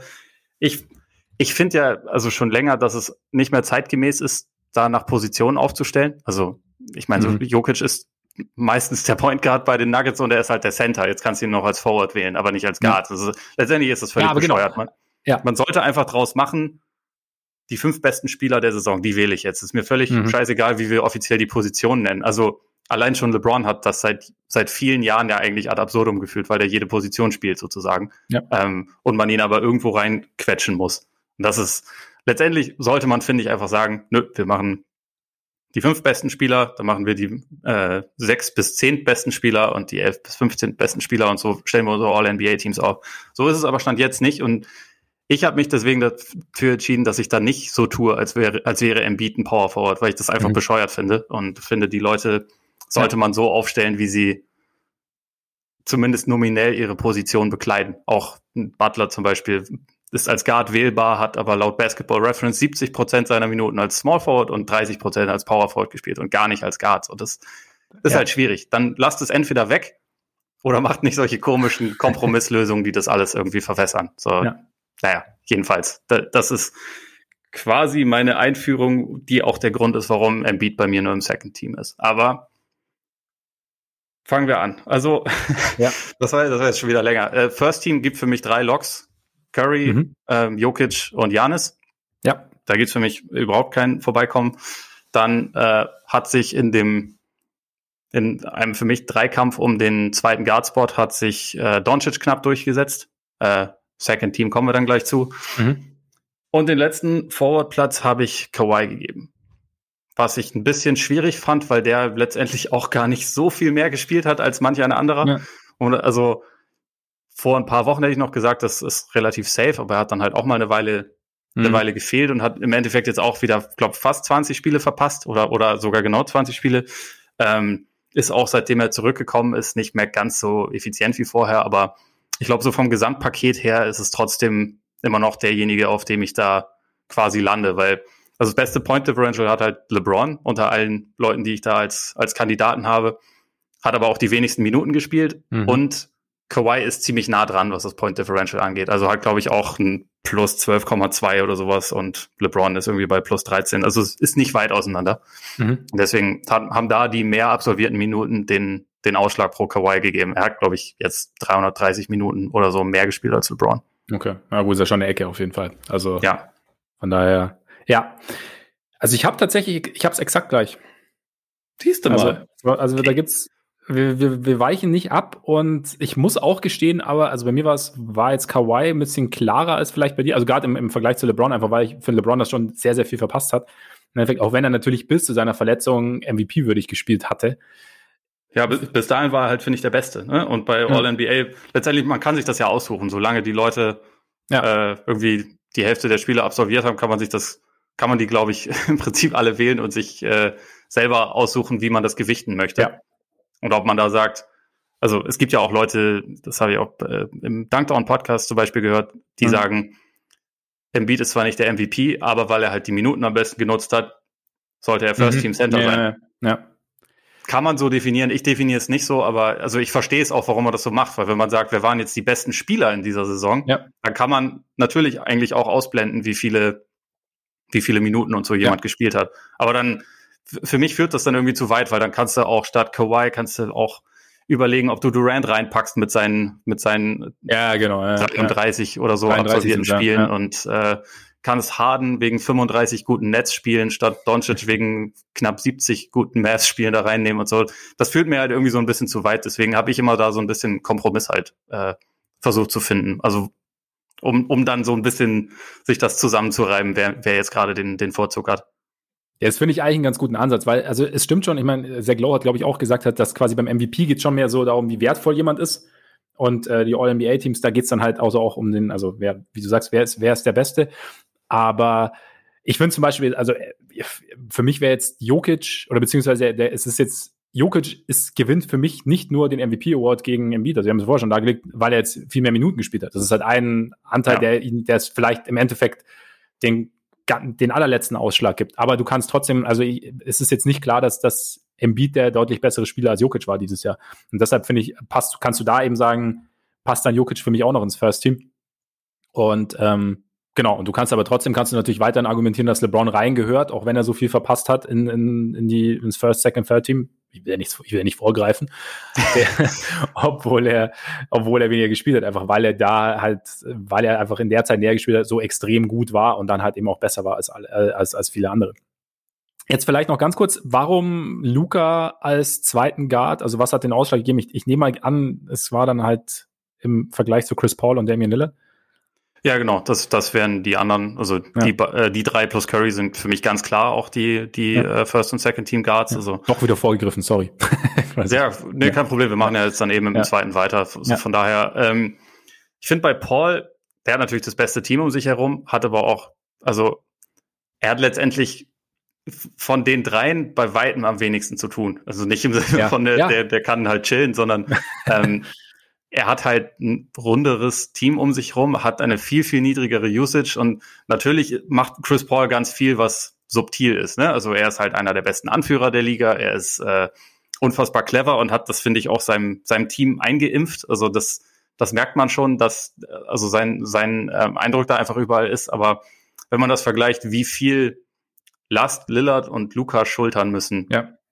das ist halt, finde ich, dann schon nochmal eine andere Kategorie. Und also ich finde, ich finde das so ein bisschen schwieriges ähm, Gedankenexperiment, weil sowieso, sowieso ja immer nicht eins zu eins vergleichbar ist. Aber wie würde es zum Beispiel aussehen, wenn Lillard die Suns hätte im Vergleich zu äh, Chris Paul hätte die Blazers und Chris mhm. Paul hätte die Blazers über zwei Monate als als äh, McCollum und Nurkic gleichzeitig ausgefallen ist, hätte da quasi in jedem Spiel eigentlich 35 bis 40 Punkte machen müssen, damit sie gewinnen. So, natürlich ist das nicht eins zu eins vergleichbar, aber das sind halt so ähm, Gedanken, die ich mir dazu teilweise mache. Mhm. Und ich finde, Doncic und Lillard haben da beide einfach mehr zu tun und machen auch extrem viel daraus. Also ja. äh, und zwischen den beiden war es dann bei mir am Ende letztendlich Nuancen. Also ich finde, dass das Playmaking von Luca ist noch ein bisschen auf einer anderen Stufe. Also einfach, weil er teilweise noch ein bisschen Leute in Szene setzt, die noch mehr von ihm abhängig sind. Also Lillard hat, also natürlich gab es diese ganzen Ausfälle, aber Lillard hat eigentlich mehr offensive Kompetenz an seiner Seite, als, ja. als Luca das überwiegend hat, finde ich. Und deswegen, also er holt, finde ich, gefühlt sogar fast noch ein bisschen mehr daraus. Als Scorer sind sie vergleichbar. Also Lillard ist ein besserer Shooter, aber ähm, letztendlich, so wenn man, wenn man sich die Zahlen da anguckt, das ist durchaus ähnlich. Da würde ich Lillard vielleicht kleine Vorteile geben. Defensiv ist dafür Luca der Spieler mit etwas mehr Impact, einfach weil er größer und schwerer ist und sich in dieser Saison erstmals so ein bisschen auf die Fahnen geschrieben habe, ich versuche das jetzt mal. und dadurch kann er halt einfach gleich schon ein bisschen mehr Einfluss nehmen, als das ein Lillard kann mit seinen ja. körperlichen Limitationen, der auch, also man muss auch sagen, Lillard ist auch einfach kein besonders guter Verteidiger. Er, ja. er versucht schon was, aber er ist einfach nicht so gut und deswegen knapp pro Doncic. Aber also ich nehme es auch niemandem übel, der jetzt sagt, Lillard muss das sein. Ja, also war wahnsinnig, wahnsinnig eng. Also ich habe auch hin und her überlegt, auch die, die Stats hin und her verglichen und auch, wie du sagst, weil sie halt einfach beide ihr Team schon extrem tragen müssen, es irgendwie auf andere Arten tun. Aber ich denke schon so, also da, dass halt Luca defensiv noch einen größeren Impact hat und halt dieses Playmaking noch mal ein bisschen entscheidender ist einfach und halt eben auch die, weil die Firepower nicht so da ist, glaube ich, dann, dann passt es, glaube ich, ganz gut. Wer sind deine Forwards und Center? Also Center haben wir auch schon gesagt. Ja. Das ist äh, Joel Hans. Ja.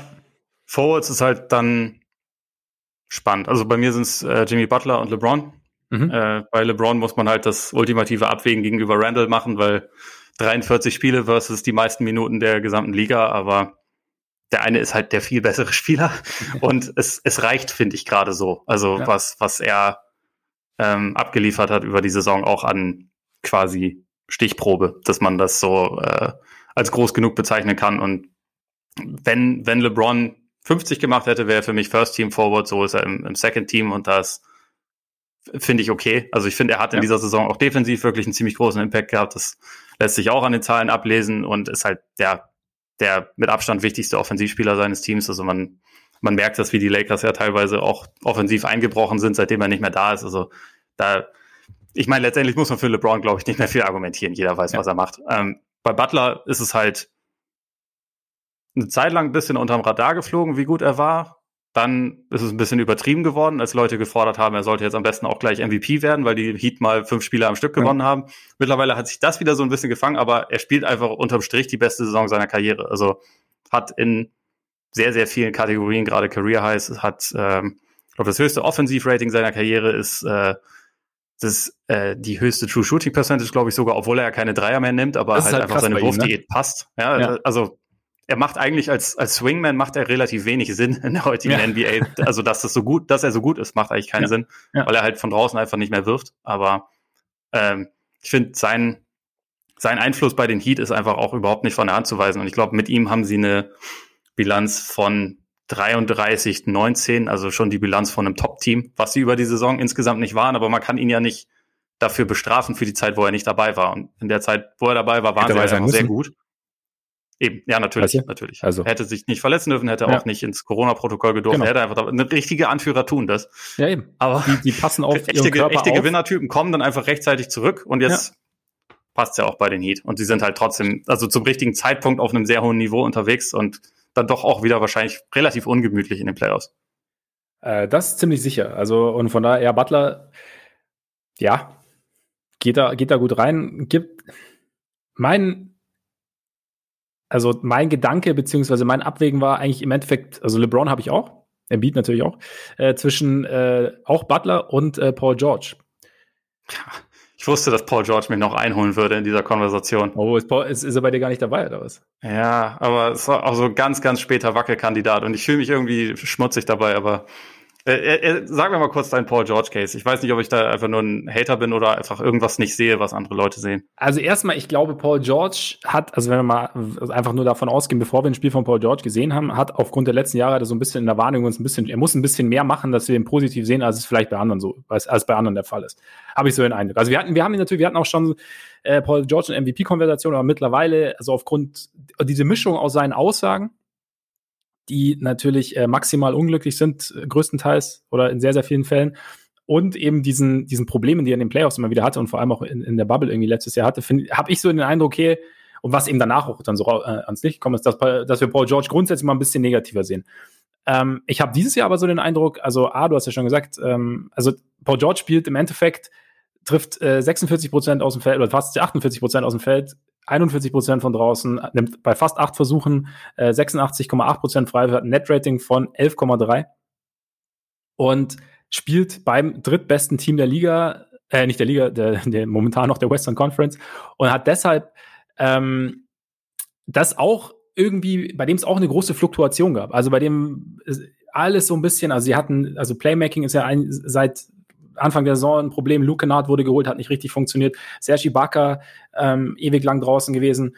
Es war immer so, bei den die Clippers waren eigentlich das ganze Jahr nicht so richtig rund und Paul George hat aber trotzdem äh, quasi einen riesen Beitrag dazu geleistet, dass sie halt trotzdem momentan auf Platz drei im Westen stehen. Das hat natürlich auch damit zu tun, dass die Lakers äh, durch die Verletzungen so ein bisschen abgerauscht sind, dass andere Probleme hatten. Aber ich finde, dass vielleicht eher ja, wie gesagt, es ein bisschen schwerer hat, äh, dass wir ihn positiv sehen, aber trotzdem im Endeffekt eigentlich eine, eine, eine sneaky, sehr gute Saison gespielt hat, auch wenn sein Scoring jetzt nicht so, äh, nicht so heraussticht, wie es schon mal herausgestochen ist. Es gibt 23 Punkte, macht er gut 23 Punkte im Schnitt. Ja, 23,5. Ja, 23,5. Und sehr effizient, also wie du schon gesagt hast. Genau, genau, sehr, sehr effizient. Was True Shooting angeht, auf jeden Fall auch, glaube ich, wieder beste Saison seiner Karriere. Ja, also ich meine, bei den Clippers haben ja alle äh, die besten Quoten ihrer Karriere, deswegen ja, genau. das, das kann man da so einfach pauschal drüberlegen über, ja. die, über die Saison. Ja, genau, weil, gehört zum guten Ton. Und ja, also wie gesagt, ich finde es ich, ich find's nicht eindeutig gegenüber Butler und ich will ihn jetzt auch nicht zwingend Butler vorzeigen. Ich finde ähm, ich finde, er ist eigentlich relativ, relativ nah dran. Also er ist natürlich, er ist Turnover-anfällig, das ist so ein bisschen vielleicht, wenn du sagen willst, hm, also ist aber vielleicht auch eben dem geschuldet, dass er eigentlich so ein bisschen mehr machen muss, als er, also was, was Playmaking angeht, als vielleicht in Anführungszeichen gut für ihn ist. Und ähm, da äh, so ein bisschen vielleicht dann, ja, wie gesagt, Dinge tun muss, die er vielleicht sonst gar nicht tun sollte. Und äh, ich tue mich schwer. Also ich glaube, ich würde. Da komme ich, da komme ich langsam ins Wanken, weil, also Jimmy Butler hat, finde ich, eine schwierigere Rolle als Paul George. Ja, aber sie passt zu Jimmy Butler. Weißt du, wie ich meine? Ja, ja, gut. Das, das, das, das, äh, also, das ist wahrscheinlich. Nehmen wir, nehmen, wir mal an, nehmen wir mal an. Aber Paul andererseits George, als sekundärer Scorer ist doch Paul George auch ganz gut aufgehoben. Ja, das stimmt. Also aber da, ich finde, die Rolle passt eigentlich schon ziemlich gut zu ihm. Ja, aber nehmen wir an, sie hätten, sie hätten einen halbwegs kompetenten Playmaker noch permanent an seiner Seite. Also, dass ja, er nicht. Ja, jetzt mittlerweile. Ja, aber der, aber wann, wann, kam, wann kam Rondo? Also nehmen wir, nehmen wir an, sie hätten von Anfang an Rondo gehabt. Dann könnte, also es ist natürlich auch Mutmaßung, aber dann könnte es ja ein bisschen anders aussehen. Ich glaube, also ich glaube nicht, dass, dass die Rolle, die Paul George grundsätzlich zugedacht ist, nicht so gut zu ihm passt. Aber dadurch, dass die Clippers eben diese, diese Playmaking-Fragezeichen haben und auch ein bisschen Mutmaßung, dass er da vielleicht ein bisschen mehr machen muss, als, wie gesagt, gut für ihn ist, was jetzt sein, seine Turnover angeht. Mit Rondo kann sich das natürlich alles und äh, sollte, könnte sich das auch in den Playoffs dann irgendwie anders entwickeln. Aber wie gesagt, ich glaube, Paul George ist nicht mehr so das, äh, nicht mehr so unser Darling gehört, aber spielt eigentlich eine, eine sehr, sehr gute Saison. Und vielleicht, vielleicht habe ich, vielleicht habe ich ihn mit Second Team ein bisschen zu hoch gesetzt. Vielleicht ist Butler, vielleicht passt Butler besser ins Second Team und, und, und äh, George ins äh, Third Team. Aber ja.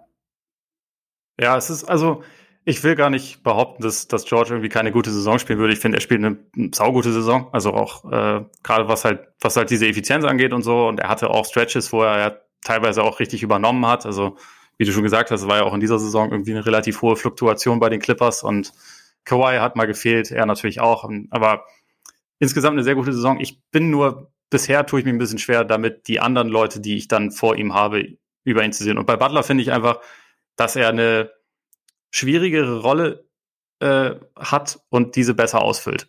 Also kurz gesagt. Und das, das, das ja. spricht dann für mich beides für ihn. Okay, ja, also wie gesagt, ich, ich, würde, ich würde Butler, also du hast mich eigentlich überzeugt, Butler ins Second Team zu nehmen, aber Butler hat also vielleicht nur in der Theorie die schwierige Rolle, weil wie gesagt, weil ich glaube, dass, dass George halt eben aufgrund der Zusammenstellung des Skippers-Kaders eigentlich, also in der Theorie hat er diese Rolle des sekundären Scorers, der halt hin, der verteidigt und halt vorne Dreier trifft, hin und wieder übernehmen soll. Aber vielleicht ist die Rolle in der Praxis in diesem Jahr häufig größer gewesen, als es ihm theoretisch zugedacht ist. Okay, aber dann ist Butler der bessere Spieler.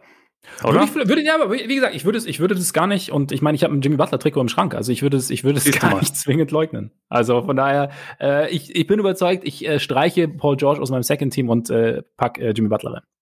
Okay, Vogelwild wird's dann beim Third Team. Aber also ich bin, ich bin eh schon gespannt, weil damit habe ich mich brutal schwer getan. Ja. Du hast ja auch schon gesagt, äh, dass, dass du bei den Nets am Hapern warst. Mhm. Ich auch. Ich habe letztendlich, also bei allen Guards, die ich, ähm, die ich in Erwägung gezogen habe, war für mich Harden der Beste in dieser Saison, eigentlich. Und zwar über 35 Spiele bei den Nets. 35 ist nicht die halbe Saison.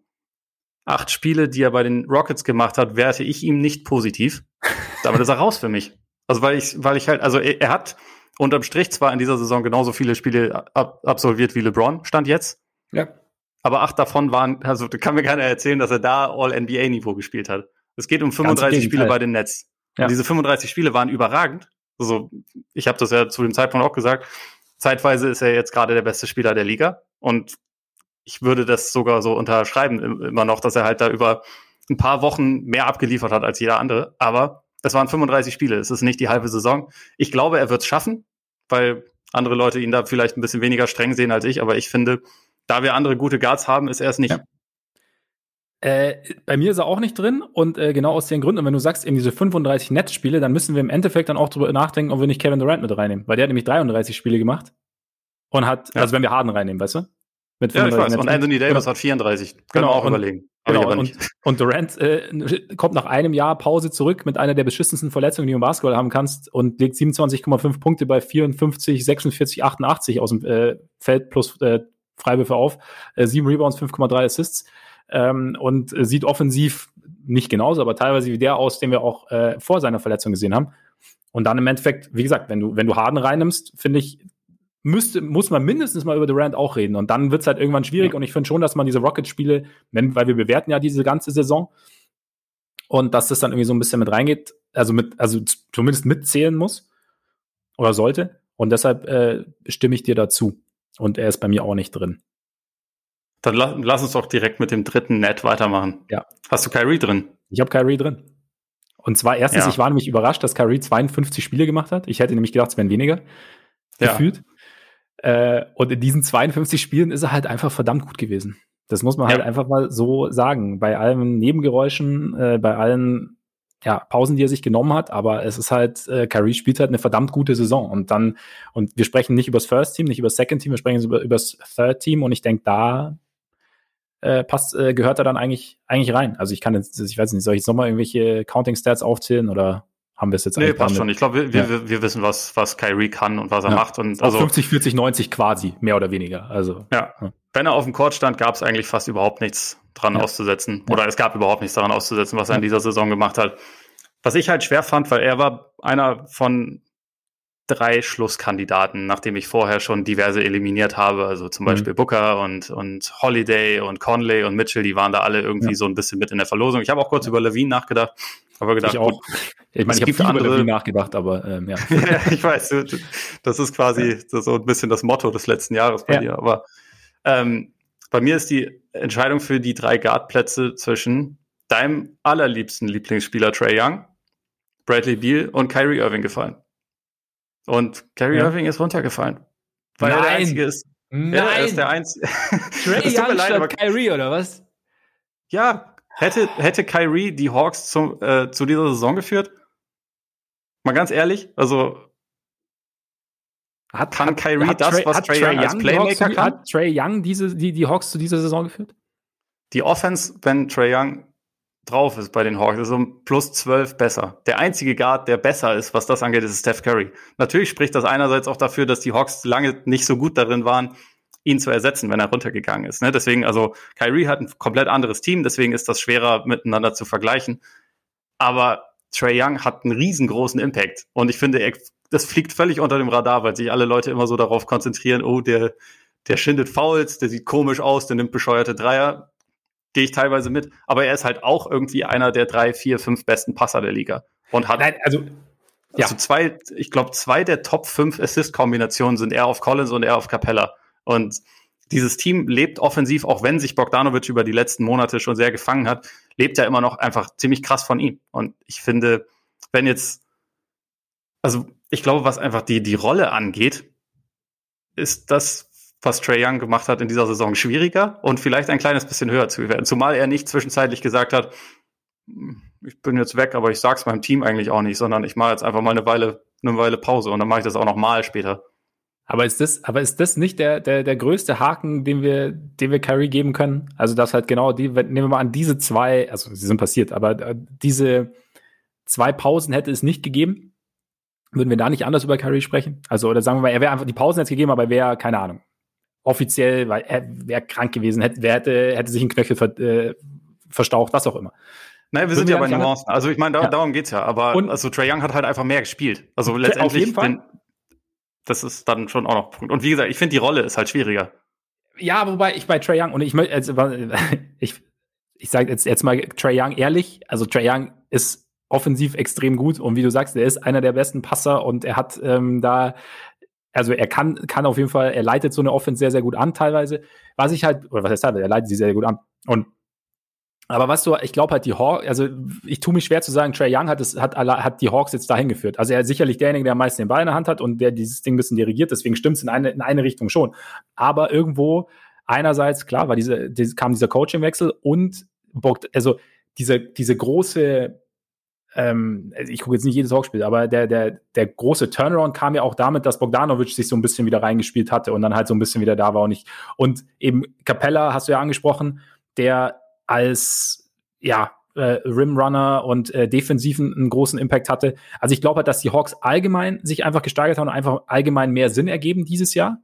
Und dass deshalb, und ich, ich will gar nicht sagen, dass die, dass die Rolle von, von Young leicht ist, aber ich weiß jetzt, ich weiß nicht, ob ich das, was er geschafft hat, ich finde es ich immer schwierig, schwierig dann zu sagen, okay, derjenige hätte es in der Situation nicht geschafft oder derjenige hätte es, hätte es geschafft oder wie auch immer. Ich sehe, für mich ist aber Kyrie der bessere Spieler als Trey Young. Da würde ich, da würde ich mitgehen, ja. Und deswegen ähm, ist es für mich auch brutal schwierig, was ich sage. Und ja, ja, genau. Und deshalb würde ich ihn auch aufgrund der Saison dessen, was er gezeigt hat in der Saison, weil es halt eben, wenn er gespielt hat und wie gesagt, es waren immerhin 52 Spiele, würde ich das noch leicht über Trey Young sehen, einfach weil Kyle Reese auch irgendwo so ein bisschen konstanter gezeigt hat, eigentlich. Also es gab auch bei Trey Young in diesem meinst, Jahr so ein wenn er, wenn er Bock hatte zu spielen. Wenn er Bock hatte zu spielen, ja.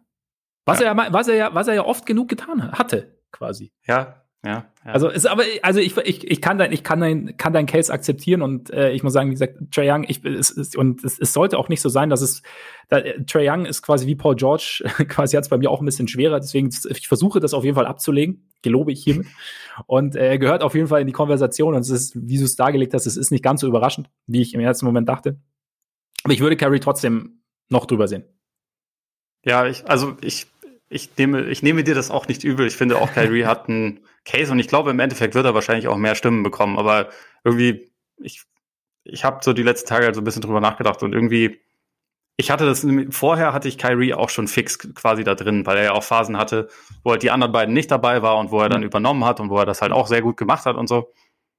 Aber irgendwas, also irgendwie finde ich, kommt einem Trey Young da so ein bisschen zu kurz, was er halt in dieser mhm. Saison geschafft hat. Und da, ja, da gab es halt, wie gesagt, nicht unbedingt diese, diese Ausfälle. Also Kyrie versus Beal ist mir fast schwerer gefallen. Also ich, ich hatte mich zuerst für Young entschieden. Okay. Ähm, wobei Beal halt auch so, der hatte seine dominanteste Phase der Saison, als die Wizards halt eigentlich ziemlich verheerend waren. Und dass sie jetzt in letzter Zeit besser geworden ist, hat ja zu einem sehr großen Anteil auch damit zu tun, dass, dass Westbrook sich gefunden hat. Mhm. Aber gleichzeitig, wenn man so über die gesamte Saison das betrachtet, war auch bei ihm irgendwie der Schwierigkeitsgrad war höher. Ähm, er musste mehr tun. Er hat insgesamt, finde ich, auch mehr getan. Er hat sich halt nicht diese, äh, hat sich auch nicht diese, diese Pausen genommen und ist er auch, also äh, auch hier jetzt Counting Stats und so, hat die zweitmeisten Punkte dieser Saison aufgelegt. Aber das war für mich jetzt auch nochmal ein ziemlich eng, äh, enges Rennen zwischen Beal und Irving. Aber mhm. wer ist denn eigentlich dein, dein zweiter Guard im, im äh, Team? Ist Beal, okay. Ja, ja. Nicht Levine, ja. auch wenn ich lang drüber nachgedacht habe, aber. Ja, Natürlich. Wenn also ich meine, in Sachen, in Sachen Effizienz ist, ist, ist äh, Levine eine ganze Stufe über Biel zum Beispiel anzusiedeln. Aber ja, und, und jetzt, mal, jetzt mal ganz ehrlich, wenn Levine nicht diese zwei Wochen raus gewesen wäre, ist es jetzt nicht ganz von der Hand zu weisen, dass die Bulls vielleicht im Play-in stünden. Jetzt. Ich sag ja. nicht, dass es so wäre, aber also es ist halt, ähm, die, also er ist halt zum ungünstigsten Zeitpunkt äh, musste er halt irgendwie pausieren und das hat so ein bisschen die Saison versaut. Und wenn, er da, wenn wir dann so ein bisschen drüber reden, okay, er hat halt quasi, er hat sich gesteigert, wie führt das Team dann Richtung, Richtung Playoffs? Ist es nochmal vielleicht eine andere Argumentationskette, aber also, er, also ist es so für mich okay, wenn er nicht drin ist. Schon. Also ich würde das Spiel und Biel hat halt, ist halt teilweise auch absolut eskaliert und deshalb ist das auch in Ordnung. Ja. Ja, aber also irgendwie, ich glaube, wenn ich einen eliminieren würde von den Guards, dann halt eher Biel und eher Irving rein. Aber okay. es ist vielleicht, vielleicht fällt jetzt auch am Wochenende die Entscheidung, indem Kyrie einfach nochmal sagt, nö, ich spiele nicht und Biel nochmal 70 Punkte macht und dann fühle ich mich wohl. Also okay, okay, dann ich, Vielleicht geht es auch in die andere Richtung. Mal gucken. Klar, Biel, Biel, sagt, Biel ja vielleicht auch gar nicht mehr spielt. Spiel, Biel, Biel, Biel spielt ja gar nicht mehr, oder? Bis zum, bis zum Play spielt er auch nicht mehr. Naja, ist fraglich. Man weiß, also okay. ich glaube, offiziell ist das noch nicht. Ah, okay, Jetzt okay. geht's ja für die Wizards noch um was, weil die, weil die Buletten brutal Druck ja, machen. Der, der, heiße Atem, Atem des Stiers. Ne? Ja, aber komm, machen wir es fertig. Center, ja. Klare, klare Geschichte, Rüdiger? Oder Rüdiger, hast du da, ja. hast du nee, Bam? Rüdiger. Nee. Okay. Randall, ja. habe ich drin. Habe ich auch drin. Und dann war um den letzten Platz ging es bei mir äh, zwischen Zion, Tatum und George. Zion, wenn er die ganze Saison über Point Zion gewesen wäre, wäre er, glaube ich, wäre er, glaube ich, mein Pick gewesen. Hm. War er aber nicht. Deswegen ist er es auch nicht. Was die Schwierigkeiten mit George angeht, habe ich dir schon gesagt. Also ich finde, George und Tatum sind teilweise ein bisschen vergleichbar mit dem, was mhm. sie machen. Und ich würde aber sagen, also George hat ein bisschen effizienter gescored, Tatum hat mehr gescored, hat, finde ich, die komplexere Rolle, weil er die erste Option war und das eigentlich immer, während George zumindest mhm. Relativ oft sehr viel Shooting und ein viel, viel besseres Team um sich herum hatte. Deswegen, dass seine Effizienz höher ist, finde ich jetzt nicht so beeindruckend, weil sollte sie sein in dem Fall. Und ich finde halt bei ähm, George ist der konstantere Verteidiger über die Saison. Das muss man, muss man so anerkennen. Und ich glaube auch insgesamt der konstantere Spieler. Tatum hatte dafür die höheren Höhen, hat aber auch teilweise die tieferen Tiefen, muss man dazu, äh, dazu sagen. Aber insgesamt war es eigentlich vor allem einen Monat, wo er halt diese Covid-Probleme hatte und die ihn dann ja auch nachträglich mhm. noch mit der, mit der ähm, Atmung beschäftigt haben und so. Aber wenn man das so ein bisschen rausrechnet und sich dann das Gesamtwerk anguckt und also auch eh schaut, dass Tatum auch insgesamt mehr gespielt hat und so und mehr Punkte und alles Mögliche, ähm, hat mich seine Saison einfach ein kleines bisschen mehr beeindruckt. Und ich bin mir aber nicht sicher, ob das jetzt irgendwie so die, insofern die Homer-Eindrücke sind, weil ich die Celtics mehr gesehen ja. habe als die Clippers. Das ist nämlich einfach so. Ähm, das äh, gebe ich auch unumwunden zu. Aber ich frage mich halt die ganze Zeit, was ist denn das eine Argument, was jetzt heißt, George war jetzt irgendwie viel besser? Also abgesehen von Effizienz. Und wie gesagt, ich finde die Effizienz nicht, nicht, nicht überraschend. Aber wobei, da bin ich mir nicht ganz sicher, ob du Georges Rolle damit nicht zu, in Anführungszeichen, gering schätzt. Also klar, also er hat Kawhi an seiner Seite und ähm, ist damit nicht zwingend die erste Option. Aber trotzdem, ich meine, Tatum hat Brown an seiner Seite. Brown ist nicht Kawhi, klar. Und Tatum ist dann ist tendenziell halt der wichtigere Offensivspieler. Aber trotzdem ist es, glaube ich, also dann, also ich finde es schwierig, dann nur zu sagen, okay, äh, in, dem, in dem Fall äh, Georges Rolle ist ein bisschen einfacher, weil er bessere Mitspieler um sich herum hat. Deswegen ist, muss er, also deswegen ist es. Ist nee, nicht, nur, nicht nur das. Also Tatum kreiert mehr für sich und andere. Das ist, äh, ist ja zu belegen. Ja, klar. ja, ja. Aber trotzdem dann zu sagen, also da, da, ich weiß nicht, ob, ob der, ob der, der Rückschluss zu sagen, okay, deswegen ist jetzt die, die, die höhere Effizienz bei George nicht so beeindruckend, ob der, ob der so gut passt. Bin ich mir nicht sicher. Also kann natürlich sein. Also natürlich ist es einfacher, quasi ähm, effizient zu sein oder die, die Voraussetzungen effizient zu sein, wenn du weniger für andere kreieren musst, wenn du, wenn du einen Kawaii an deiner Seite hast, wenn du auch sonst vielleicht bessere Mitspieler an deiner Seite hast. Da, dass die Voraussetzungen besser sind, kann ich sagen, aber trotzdem musst du es ja irgendwo nutzen. Deswegen, ich würde es jetzt nicht unbedingt als, als, also am Endeffekt nutzt George das ja schon bestmöglich ist immer schwierig zu sagen, aber schon sehr, sehr, sehr gut aus, diese Voraussetzungen. Und das finde ich, ist schon, äh, äh, spricht für ihn. Und ich finde, dass er, dass er der, der, der bessere und ähm, konstantere Verteidiger ist, spricht auch für ihn. Also ich finde es auch eng. Also du hast ja gesagt, dass er viel besser ist. Würde ich jetzt gar nicht sagen. Ich glaube halt nur, dass, dass George insgesamt also auch keine einfache Saison hatte bei den Clippers. Also mit, einfach, also vielleicht einfacher als die von Tatum. Aber dass trotzdem seine Leistungen insofern vielleicht für mich jetzt minimal also auch aufgrund der Konstanz, aufgrund der Effizienz, vielleicht minimal über den von der von Tatum stehen. Wobei man natürlich bei Tatum, klar, ich meine, er war halt ein Jahr, äh, ein Jahr, eine, einen Monat hatte er diese Covid-Probleme und hat sie halt immer noch, oder hat sie halt längere Zeit gehabt und ähm, das darf, also fließt mit ein auf jeden Fall oder muss auch mit einfließen.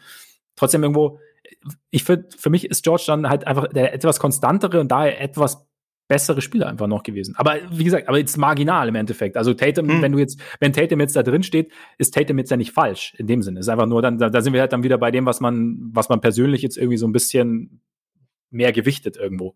Ja, ob man zum Beispiel wichtiger findet, oder nicht, nicht wichtiger, aber ob man eine optimale Second Banana oder eine nicht ganz optimale First Banana bevorzugt. Weil ja. letztendlich geht's darum. Ja. Und auch, auch bei Randall versus George, weil Randall ist auch nicht der perfekte, also ja, absolut genau, nicht die perfekte First Banana, ne? Ja. So, das wissen wir. Die Knicks sind ja kein gutes Offensivteam. Ja, ja. Aber er äh, liefert halt unfassbar viel ab in dem Rahmen seiner Möglichkeiten. So. Bei Randall finde ich, so. ja. Ja. Bei, Sag bei Randall finde ich halt auch immer wieder ganz geil. Wir haben immer gesagt, dass irgendwie diese, dieser, dieser Anreiz für irgendwelche Stars zu Knicks zu gehen und Nix wieder zu beleben, das muss ja riesig sein, weil dann bist du ja, bist du ja Legende. Ich meine, Julius Randale hat die Nix wiederbelebt. Also allein deshalb ist er ja schon ja. eine Legende. Also das. Ja. Ich glaube, also ich meine, er, er, wird ja auch gehypt wie äh, ja. wenige Spieler aktuell und ja. also hat er in dem Fall aber auch verdient, weil niemand hat es ihm und niemand hat es den Nix zugetraut in dieser Saison. Auf jeden Außer Fall. vielleicht äh, selbst. Der mit Sicherheit.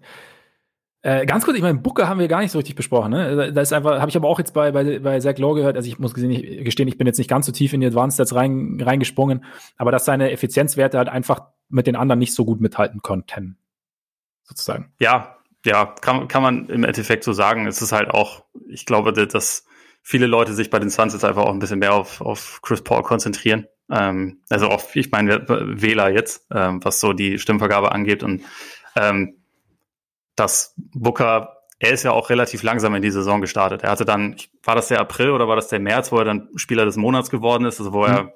wo er dann quasi seinen Output auch extrem gesteigert hat, aber es war jetzt nicht so die ganze Saison über. Und ich glaube, im Endeffekt, es ist halt so eine Situation, wo man einfach aussortieren muss. Und das, also, ich finde, es hätte in dieser Saison bestimmt 25 Leute gegeben, die man in vielen Jahren eigentlich ohne Probleme hätte aufstellen können. Also auch Mitchell vor seiner Verletzung wäre ja eigentlich ein safer ja, Kandidat gewesen, auch wenn er nicht der effizienteste ist, aber irgendwie willst du halt wahrscheinlich die Jazz dann auch so ein bisschen honorieren. Bam Adebayo, überragende Saison gespielt. Capella wäre auch noch ein Center, der mhm.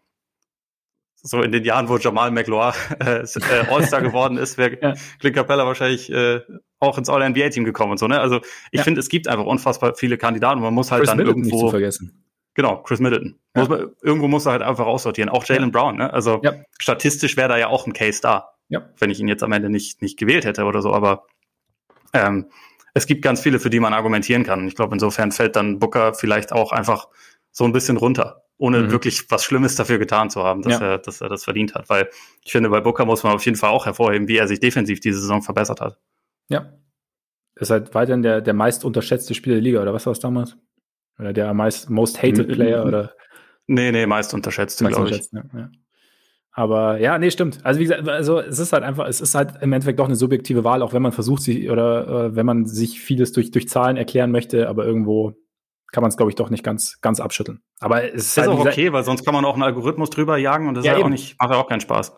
Genau, genau. Und der Punkt ist ja irgendwie auch, ähm, ja, wenn ich jetzt noch wüsste, was der Punkt wäre, den ich gerade nennen wollte, ja, eben genau. Ich hab's wieder. Wir, wir, wir reden ja immer drüber, äh, dass halt, also dieses, oh nee, das kann jetzt nicht sein und wie, du, du guckst ja gar nicht, es ist ja kein, es ist ja nicht, dass man die anderen äh, dann auf einmal nicht, nicht, nicht zu schätzen wüs wüsste, sondern es ist halt einfach nur, also es ist nicht, nichts gegen irgendwelche anderen Spieler, es ist halt einfach nur dann quasi, wie du sagst. Außer bei dir gegen Trey Young, das ist okay.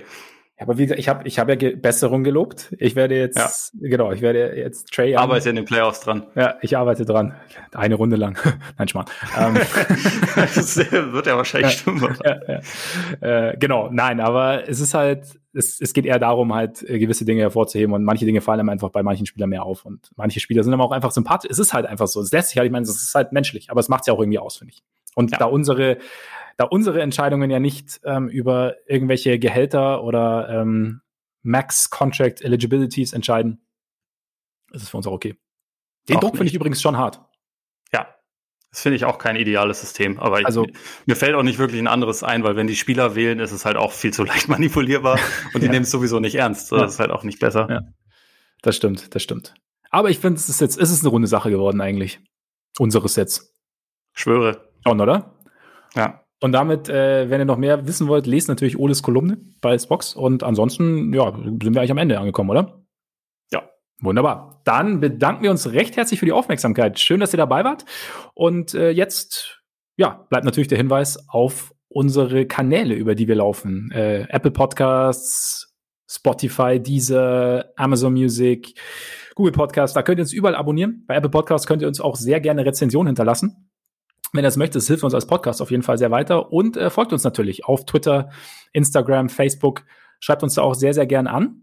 Und jetzt schauen wir einfach mal, was das Wochenende noch so bringt. Wer wie in die Playoffs geht, ins Play-In geht. Ob wir tatsächlich LeBron gegen Steph im Play-In bekommen, das wäre natürlich schon geil. Äh, irgendwie Low und äh, Arnowitz haben ja auch spekuliert, ob das dann höhere Einschaltquoten hätte als äh, Finals oder Conference Finals Jazz gegen Suns zum Beispiel oder so. Ja, würde es ja auch haben. Also was es wahrscheinlich hätte. Vormachen. Genau. Also, aber äh, für nächste Woche vielleicht haben wir, haben wir das große Duell. Äh, wir werden dann, wir melden uns dann auf jeden Fall auch wieder. Bleibt also dran auf diesem Kanal. Und jetzt äh, wünschen wir euch natürlich ein schönes Wochenende. Genießt euren Tag, euren Abend, euren Morgen und bis bald auf mich. Reingehauen. Reingehauen.